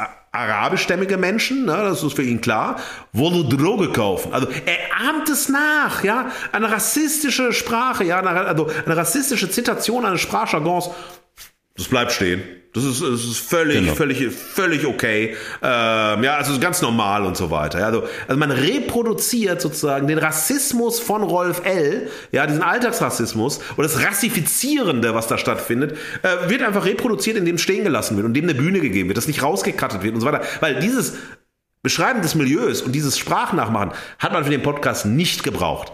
Nicht gebraucht. Das hätte man rausschneiden müssen, das hätte nicht 100%. stattfinden müssen und so weiter. Polizeigewalt hätte kommentiert werden müssen. Und dann geht das so weiter. Er beschreibt von der Party, ähm, Nähe vom Kudamm, von so einem Club, wo er dann zum ersten Mal Drogen nimmt und dann rassifiziert er die Disco, indem er sagt, ja, da waren halt also bei der Party waren Araber, Deutsche und Polen beteiligt und so weiter. Und dann beschreibt Nino Seidel, ja, das ist so einer, so ein Laden so mit weißen Ledersesseln, so ein bisschen, wollen so groß machen, wo man die großen Magnumflaschen und so weiter. Ihr wisst schon, wovon ich rede. Naja, ich sag jetzt nicht, wie man das sozusagen im Jargon bezeichnen könnte, aber es ist eine Rassifizierung einerseits von äh, Rolf L. und diese Rassifizierung und Rass, äh, rassistische Stigmatisierung greift Nino Seidel auf, indem ja. er diese Disco so bezeichnet, äh, dass man ach, das ist doch so und so. Ja, ich werde das jetzt nicht ähm, kommentieren. Und dann nimmt der Koks und so weiter. Und dann ähm, geht das so weiter. Und dann ist die Musik ist irgendwie in einem Kinderhörspiel. Ich weiß gar nicht, was das wieder soll und so. Und genau. dann also wird die beschrieben, wer zum ersten Mal Koks nimmt. Und dann ist das so, ich denke, das darf doch nicht wahr sein. Er beschreibt, wie er Koks nimmt und dann hörst du im Audio zweimal, wie jemand die Nase hochzieht. Also wie man anscheinend das Sneefen von ja. Koks ja. nachzieht. Also, äh, boah, es ist so absurd, ja. In der Szene, wo vorher wiederum Rassismus die Bühne gegeben worden ist und indem es nicht kommentiert worden ist, indem es reingenommen worden ist, rassistische Klischees, Rassifizierung von Orten und so weiter einfach reproduziert worden ist durch den Podcast. Und da kann sich niemand rausreden, dass das nicht passiert ist ist. Und dann geht's ja. weiter. Dann lernt er diesen, ähm, also der Freund, der ihm Koks gegeben hat, der ruft ihn dann an, der äh, Rolf L. ist frustriert, nicht mehr im Dienst und so weiter. Und dann kommen die zu einem Treffen und dann beschreibt er seinen Freund wieder. Ja, das war also sein Kumpel, der das gemacht hat, ist ein arabischer, also arabischer Freund und dann den Typen, der er trifft, ist ein arabischer Typ. Und dann sagt er, er ist zielstrebig, zieht alles durch bis zum Ende. Ne, mit dem kann man keinen Spaß machen. Also und das ist wirklich Stereotyp, Klischee, Stigmatisierung, ja, ja, ja, also rassistische Klischees wieder und wieder und wieder. Stigmatisierung auch von bestimmten Bevölkerungsgruppen als per se kriminell und kriminell vor life. Also das, was Para kritisch präsentiert präsentiert, das genau. reproduziert und affirmiert dieser Podcast. Und so kann man sich auch nicht reden, dass es hier Lubia sagt und so weiter. Indem das drin gelassen wird, indem das nicht rausgeschnitten wird, indem das nicht kommentiert wird, Exakt. reproduziert der äh, Podcast genau das, ja. Und ähm, dann ist sozusagen auch das nächste, was rauskommt. Und ich möchte das wirklich in dieser Ausführlichkeit darstellen, weil ich fassungslos bin, wie man das machen kann, ähm, ist, dass auf einmal auch Herr Rolf L. mit Blick auf den Girlie von der Achse des Bösen spricht. Also diesen diesen ja. fatalen ja. Begriff von George W. Bush ja und das auf den Girlie anwendet. Und dann hat man natürlich sofort, ah, dann hatte man äh, Iraner, äh, Syrier, Iraker und so weiter. Man stigmatisiert wieder, man rassifiziert wieder, man zeigt automatisch rassistische Klischees ohne Ende an. Und warum kriegt der Rassismus so eine Bühne? Warum bekommt der Rassismus ja. von Lubi, warum bekommt das eine solch dermaßen große Bühne? Es wird nicht eingegriffen und so weiter. Und dann kommt auch noch dieser alberne Score dazu und äh, wieder so ein Kommentar, was so die Aufgaben des Polizisten sind und so weiter. Also ich finde das ganz, ganz fatal und man weiß ja, sozusagen, äh, dass in der Achse des Bösen Menschen getötet werden und dass dann sozusagen aus der Perspektive derjenigen von der Achse des Bösen sprechen, das ein gerechter Akt ist. Und dann hat er auch ein sehr interessantes Bild von der Polizei als Institution, ja. Er sagt dann, äh, durch seine Versetzung oder seine Arbeitsunfähigkeit und so weiter, hat er keine Lust auf einen Bürojob, und lässt sich dauerhaft krank schreiben. Das ist ja natürlich Exakt sehr so. interessant, wie das, das in so einer Behörde funktioniert. Also kein ja. Bock auf Bürojob, lässt du dich dauerhaft krank schreiben. Kein ja. Thema. Und dann ist es auch noch so, dass du, ähm, sag mal, anscheinend mit Schwarzarbeit, also die du dann betreibst und im Kriminellwelt, auch überhaupt nicht kontrolliert wirst, wenn du so lange äh, dich äh, krank schreiben lässt und so weiter, wie andere und so weiter, in anderen Berufskontexten und so weiter. Also ob das dann zutrifft oder nicht, das ist seine Beschreibung, das können wir nicht beurteilen. Das ist sozusagen nur eine Reaktion sozusagen auf das Bild. Aber auch das wird sozusagen äh, stehen gelassen, reproduziert und so weiter. Und was macht man dann, um dann auch die Position des Helden Lubi zu stärken? In dem Moment kommt tragisch traurige Musik, als er vom Büroalltag äh, erzählt. Was soll man dazu noch sagen? Ähm, und dann natürlich so Sätze, die er dann sozusagen zeigen soll, er ist so sehr in seiner Rolle, er versteht gar nicht, was los ist und so weiter. Da musste die Erschütterung kommen, äh, als er dann sozusagen verhaftet worden ist. Ich bin Polizist, wie kann ich festgenommen werden? Und so weiter und so weiter. Ähm, Ja. Was mir hier auffällt, äh, ist äh, auch neben all diesen Punkten, ich habe noch zwei Aspekte, dann bin ich mit meiner Verachtung durch und auch am Ende meiner äh, heutigen Fugengoldkräfte, also fast am Ende, wir haben ja noch die Haltung, ist, dass man dem Podcast ähm, sehr deutlich anmerkt, äh, auf der einen Seite, was er will, und das ist das Interesse von Julie Bummens, SWR und Nino Seidel, also diesen Helden zu produzieren, den man dann noch weiter ausschlachten kann und das so massenwirksam zu machen und hoch zu jessen, eine Bühne zu geben und dabei alles in Kauf zu nehmen. Alles in Kauf zu nehmen. Äh, ja, was man nicht in Kauf nehmen darf als Journalist, Exakt. als äh, Podcast-Produzenten und so weiter. Äh, und auf der anderen Seite ähm, weiß natürlich äh, Rolf L. sehr genau, was er da tut. Das ist keine Naivität, das ist jemand, das ist ein erfahrener Polizist, der äh, jahrzehntelang im Polizeidienst war, Verhörmethoden kennt und so weiter, der genau weiß, wie er sich darstellt. Und auf der anderen Seite, wenn man äh, freundlich hinschauen würde, äh, freundlich im Sinne von ähm, wir lassen alle Kritik weg, ist es ein Podcast, den man auch dann nicht gut finden kann, weil der eigentlich auf der Ebene überhaupt nicht weiß, wo er hin will, was er sagen will, was er erzählen soll, Ja. was das eigentliche Thema ist und so weiter. Und das Ganze wird, und das möchte ich noch zwei Sätze dazu sagen oder drei Sätze dazu sagen, die Ästhetik. Dass eben alles nicht passt, alles stört, alles ist irgendwie eine ganz, auch dann auch eine Wahrnehmungsmanipulation, dann passt es wieder. Also wenn es manipulativ wird, so wie bei der tragisch traurigen Musik, dann passt es. Und bei dem Score, der Score ist also so unverständlich wie nichts, weil wir haben einerseits Genau. Balkan-Sound, der sich Lag dann mit der noch rum? ja, nein, nein, aber das ist so, Ja. also weißt du, Balkan-Sound, der mit Klezmer-Einflüssen äh, versehen ist, also ganz klar. Und ich dachte auf einmal, okay, jetzt ist es ein Podcast zur K&K-Monarchie. Ich bin irgendwie in Ungarn irgendwann und so weiter. Und ich höre so eine Musik, wenn ich über eine lustige Schlitzohrengeschichte komme. Oder das ist eine Musik, die zu einem Stummfilm läuft und so weiter. Ja? Genau. Also völlig irritierend, völlig absurd. Und dann sagt Nino Seidel in Interviews dazu, äh, jest er diese komplett verfehlte Ästhetik als was hoch, als szenische Dramaturgie. Und ich meine, da sprecht mal bitte mit Theatermacherinnen, was szenische Dramaturgie ist und was eben der Podcast als Podcast allein auf der Ebene der Ästhetik macht. Und aus all diesen Gründen, und ich hätte noch 100 mehr Gründe, äh, verleihen wir dem True Crime Podcast Luby, ein Polizist stürzt ab, die Fugengold Bad Cop Medaille in Ascheschwarz. Ascheschwarz deshalb, weil immer wieder Luby Asche über mein Haupt. Ich hätte alles anders gemacht. Und den Ascheregen, den bringt nicht Casper, sondern den bringt Nino Seidel, Studibums und SWR. Punkt aus, ich bin raus. Markus, fantastisch. Gut, dass wir das Skalpell da so genau angelegt haben und äh, du auch nochmal so präzise hingeschaut hast. Vielen Dank ähm, auch für die ganze Kontextualisierung, die vielen Details, die du aufgegriffen hast. Ähm, ich habe auch hart kuratiert. Ich bin über fast all die Dinge auch extrem gestolpert. Weißt, ich frage mich am Ende immer, um das abzuschließen, wie es dazu kam. Ich, ich denke ja oft drüber nach und mir fällt auch keine, wenn ich richtig wohlwollend bin, auch aus Medienproduktionssicht und so, mir fällt nichts ein, was nicht fahrlässig und oder berechnend wäre, weißt du, weil wenn du sagst, okay, ich sitze jetzt in dieser Verhandlung, ich habe jetzt eine Schnellschussidee, ich habe ein Studio frei für zwei Tage, wir, wir sammeln jetzt dieses Interview mal ein. Vielleicht lässt sich ja was draus machen. So.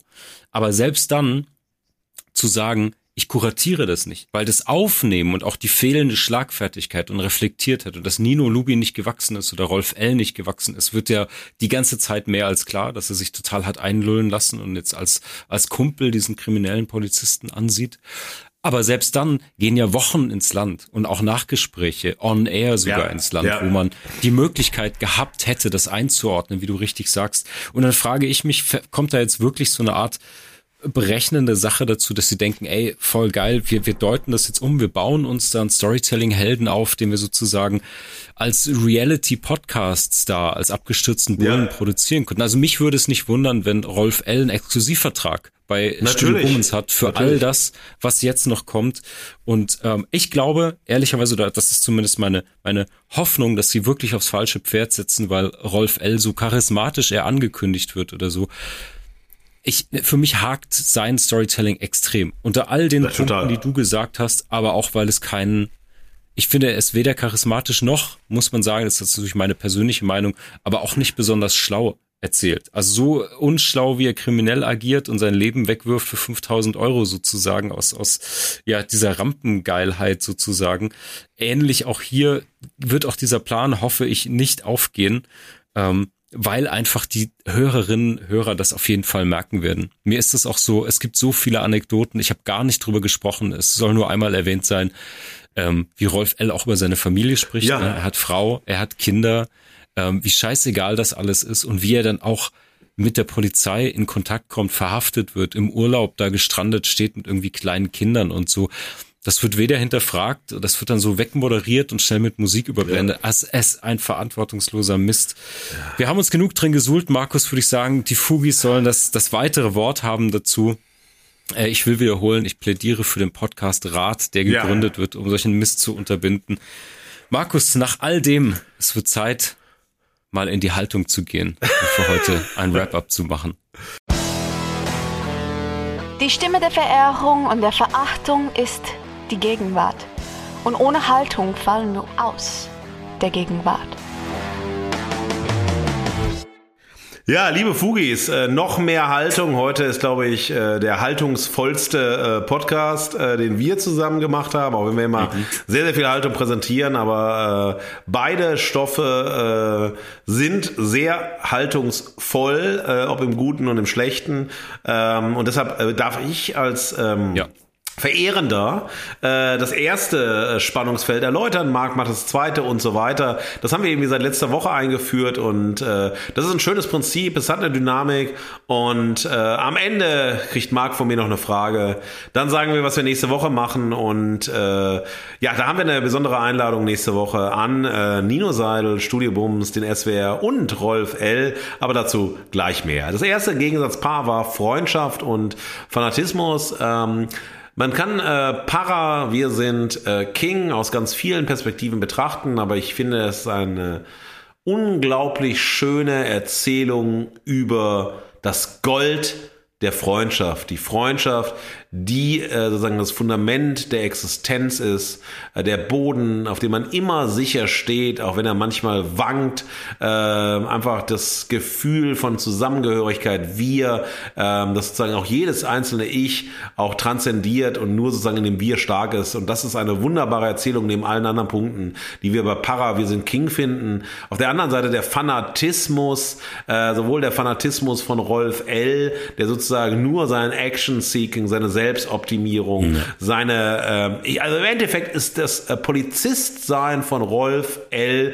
der Versuch, so ein Action-Hero in so einem Actionstreifen, in einem Thriller zu werden, in seinem eigenen äh, Polizeidrama zu werden. Also er möchte der Hauptdarsteller in seinem Film sein äh, und sieht den Polizeidienst als, also fanatisch als irgendwie ein Live-Action-Roleplay ähm, und dann kommen natürlich die ganzen Verwechslungen äh, die das mit sich bringt. Aber das ist sozusagen der Fanatismus bei Lubi. Ein Polizist stürzt ab und mit ihm Studie Bummens. total.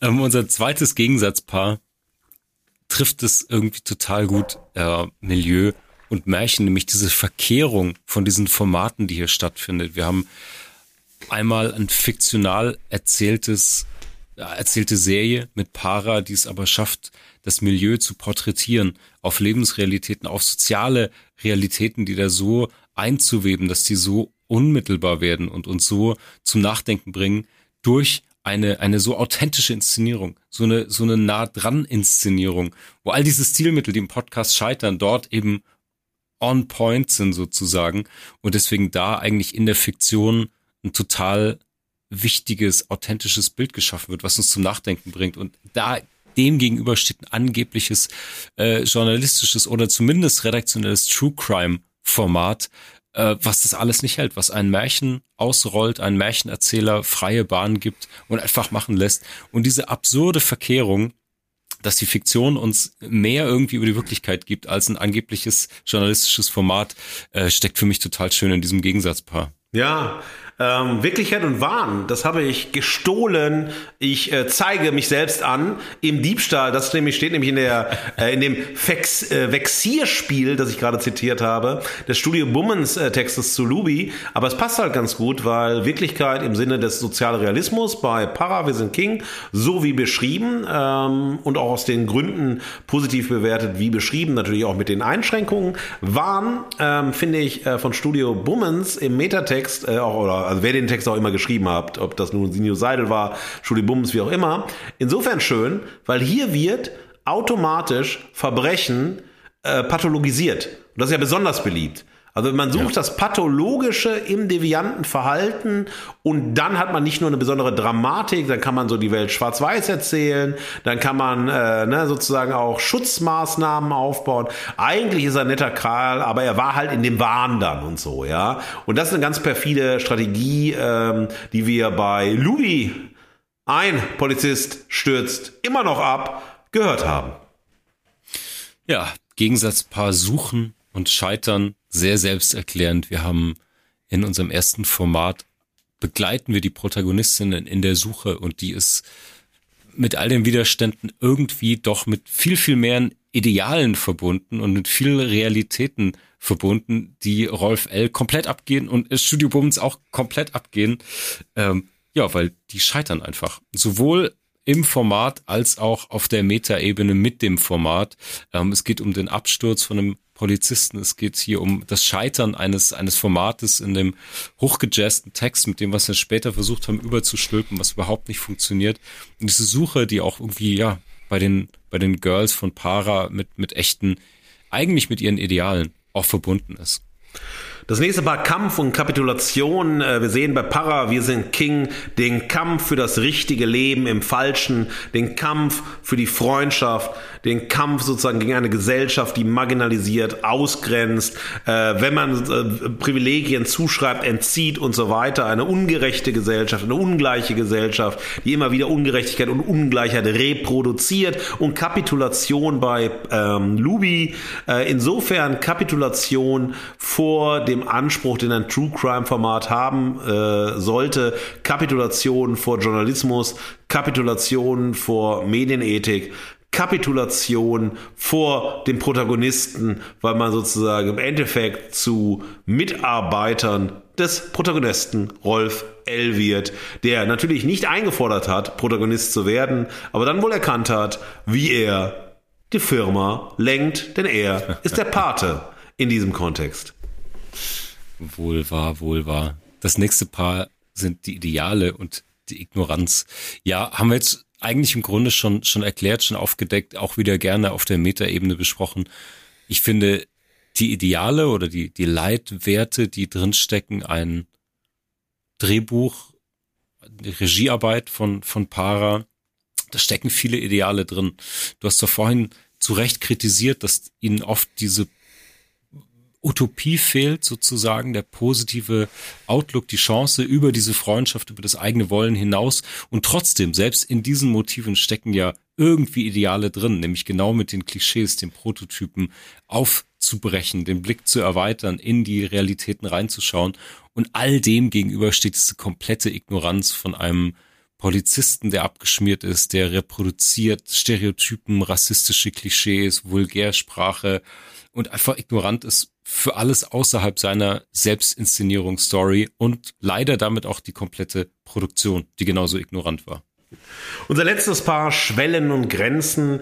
Ähm, wir erleben bei diesem Coming of Age äh, Drama Serie oder Dramedy, also Drama und Komödie, Para, wir sind King, Schwellensituationen, Schwellensituationen sagen, äh, also es gibt die Möglichkeit der Veränderung, äh, es verändert sich etwas, aber wir sind sozusagen auf der Schwelle dessen, sowohl auf der Schwelle des sich zu verändern können oder zurückzugehen an den Ort, von dem man kommt, als man sich eigentlich auf, also als man eigentlich aufgebrochen ist, sich zu verändern. Insofern ist die Serie Paravisen King eine Schwellensituation. Coming of Age Geschichten sind oft Schwellendarstellungen, Schwellensituationen und Grenze bei ähm, Luby ist Grenze auf jeder äh, Ebene, die Grenze äh, des Journalismus, die Tren Grenze von True Crime, die Grenze von Verantwortung, auch die Grenze, äh, also bis an die Grenze der des Unangenehmen, des Unanständigen äh, Produziertseins in der Art und Weise, wie wir es kritisiert haben. Diese ähm, ja, dieser Podcast ist für mich auch eine sehr starke Grenzerfahrung gewesen. Aber Grenzen heißt auch immer auf die eigenen Grenzen äh, zu reflektieren, auf die eigene Begrenztheit zu reflektieren. Und das, was wir euch hier präsentiert haben, auch in der harten Kritik an äh, Lubi, äh, ist natürlich äh, unsere Meinung, die Gründe und die Geschmack hat und so weiter, aber die auch aufzeigt, wie wir sozusagen, äh, in welchen Grenzen Marc und ich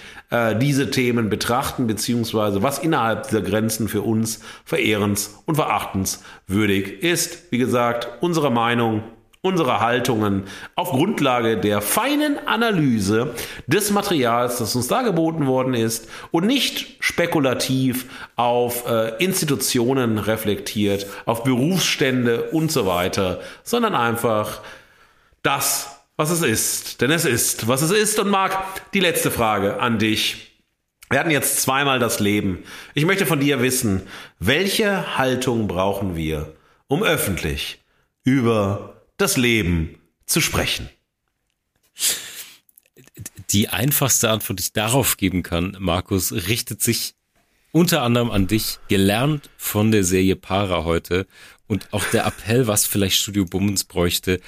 Eine gute Perspektive, eine gute Haltung zum Leben entwickelt man oft in guten Gesprächen und dann am meisten auch noch mit Freunden.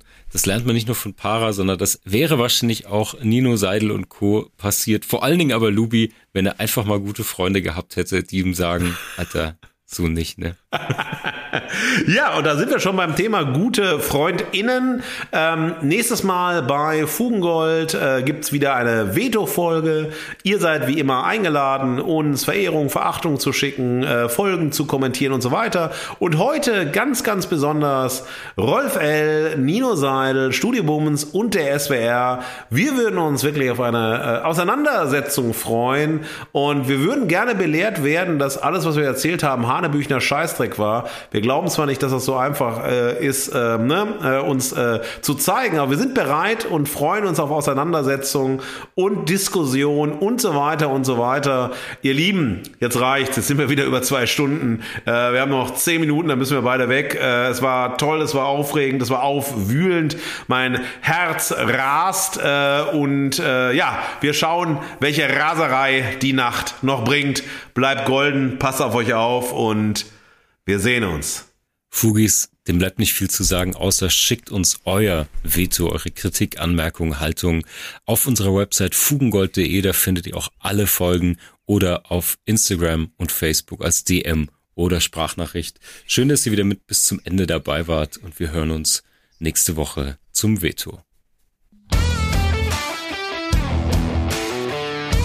Das war Fugengold für diese Woche. Mehr Haltung zur Gegenwart findet ihr auf fugengold.de und überall, wo es Podcasts gibt. Schenkt uns eure Verehrung und gebt uns eure Verachtung. Jetzt Fugengold abonnieren und keine Folge mehr verpassen. Fugengold wird produziert vom Sweet Spot Studio. Redaktion und Moderation Markus S. Kleiner und Marc T. Süß. Sprecherin Sam Stokes.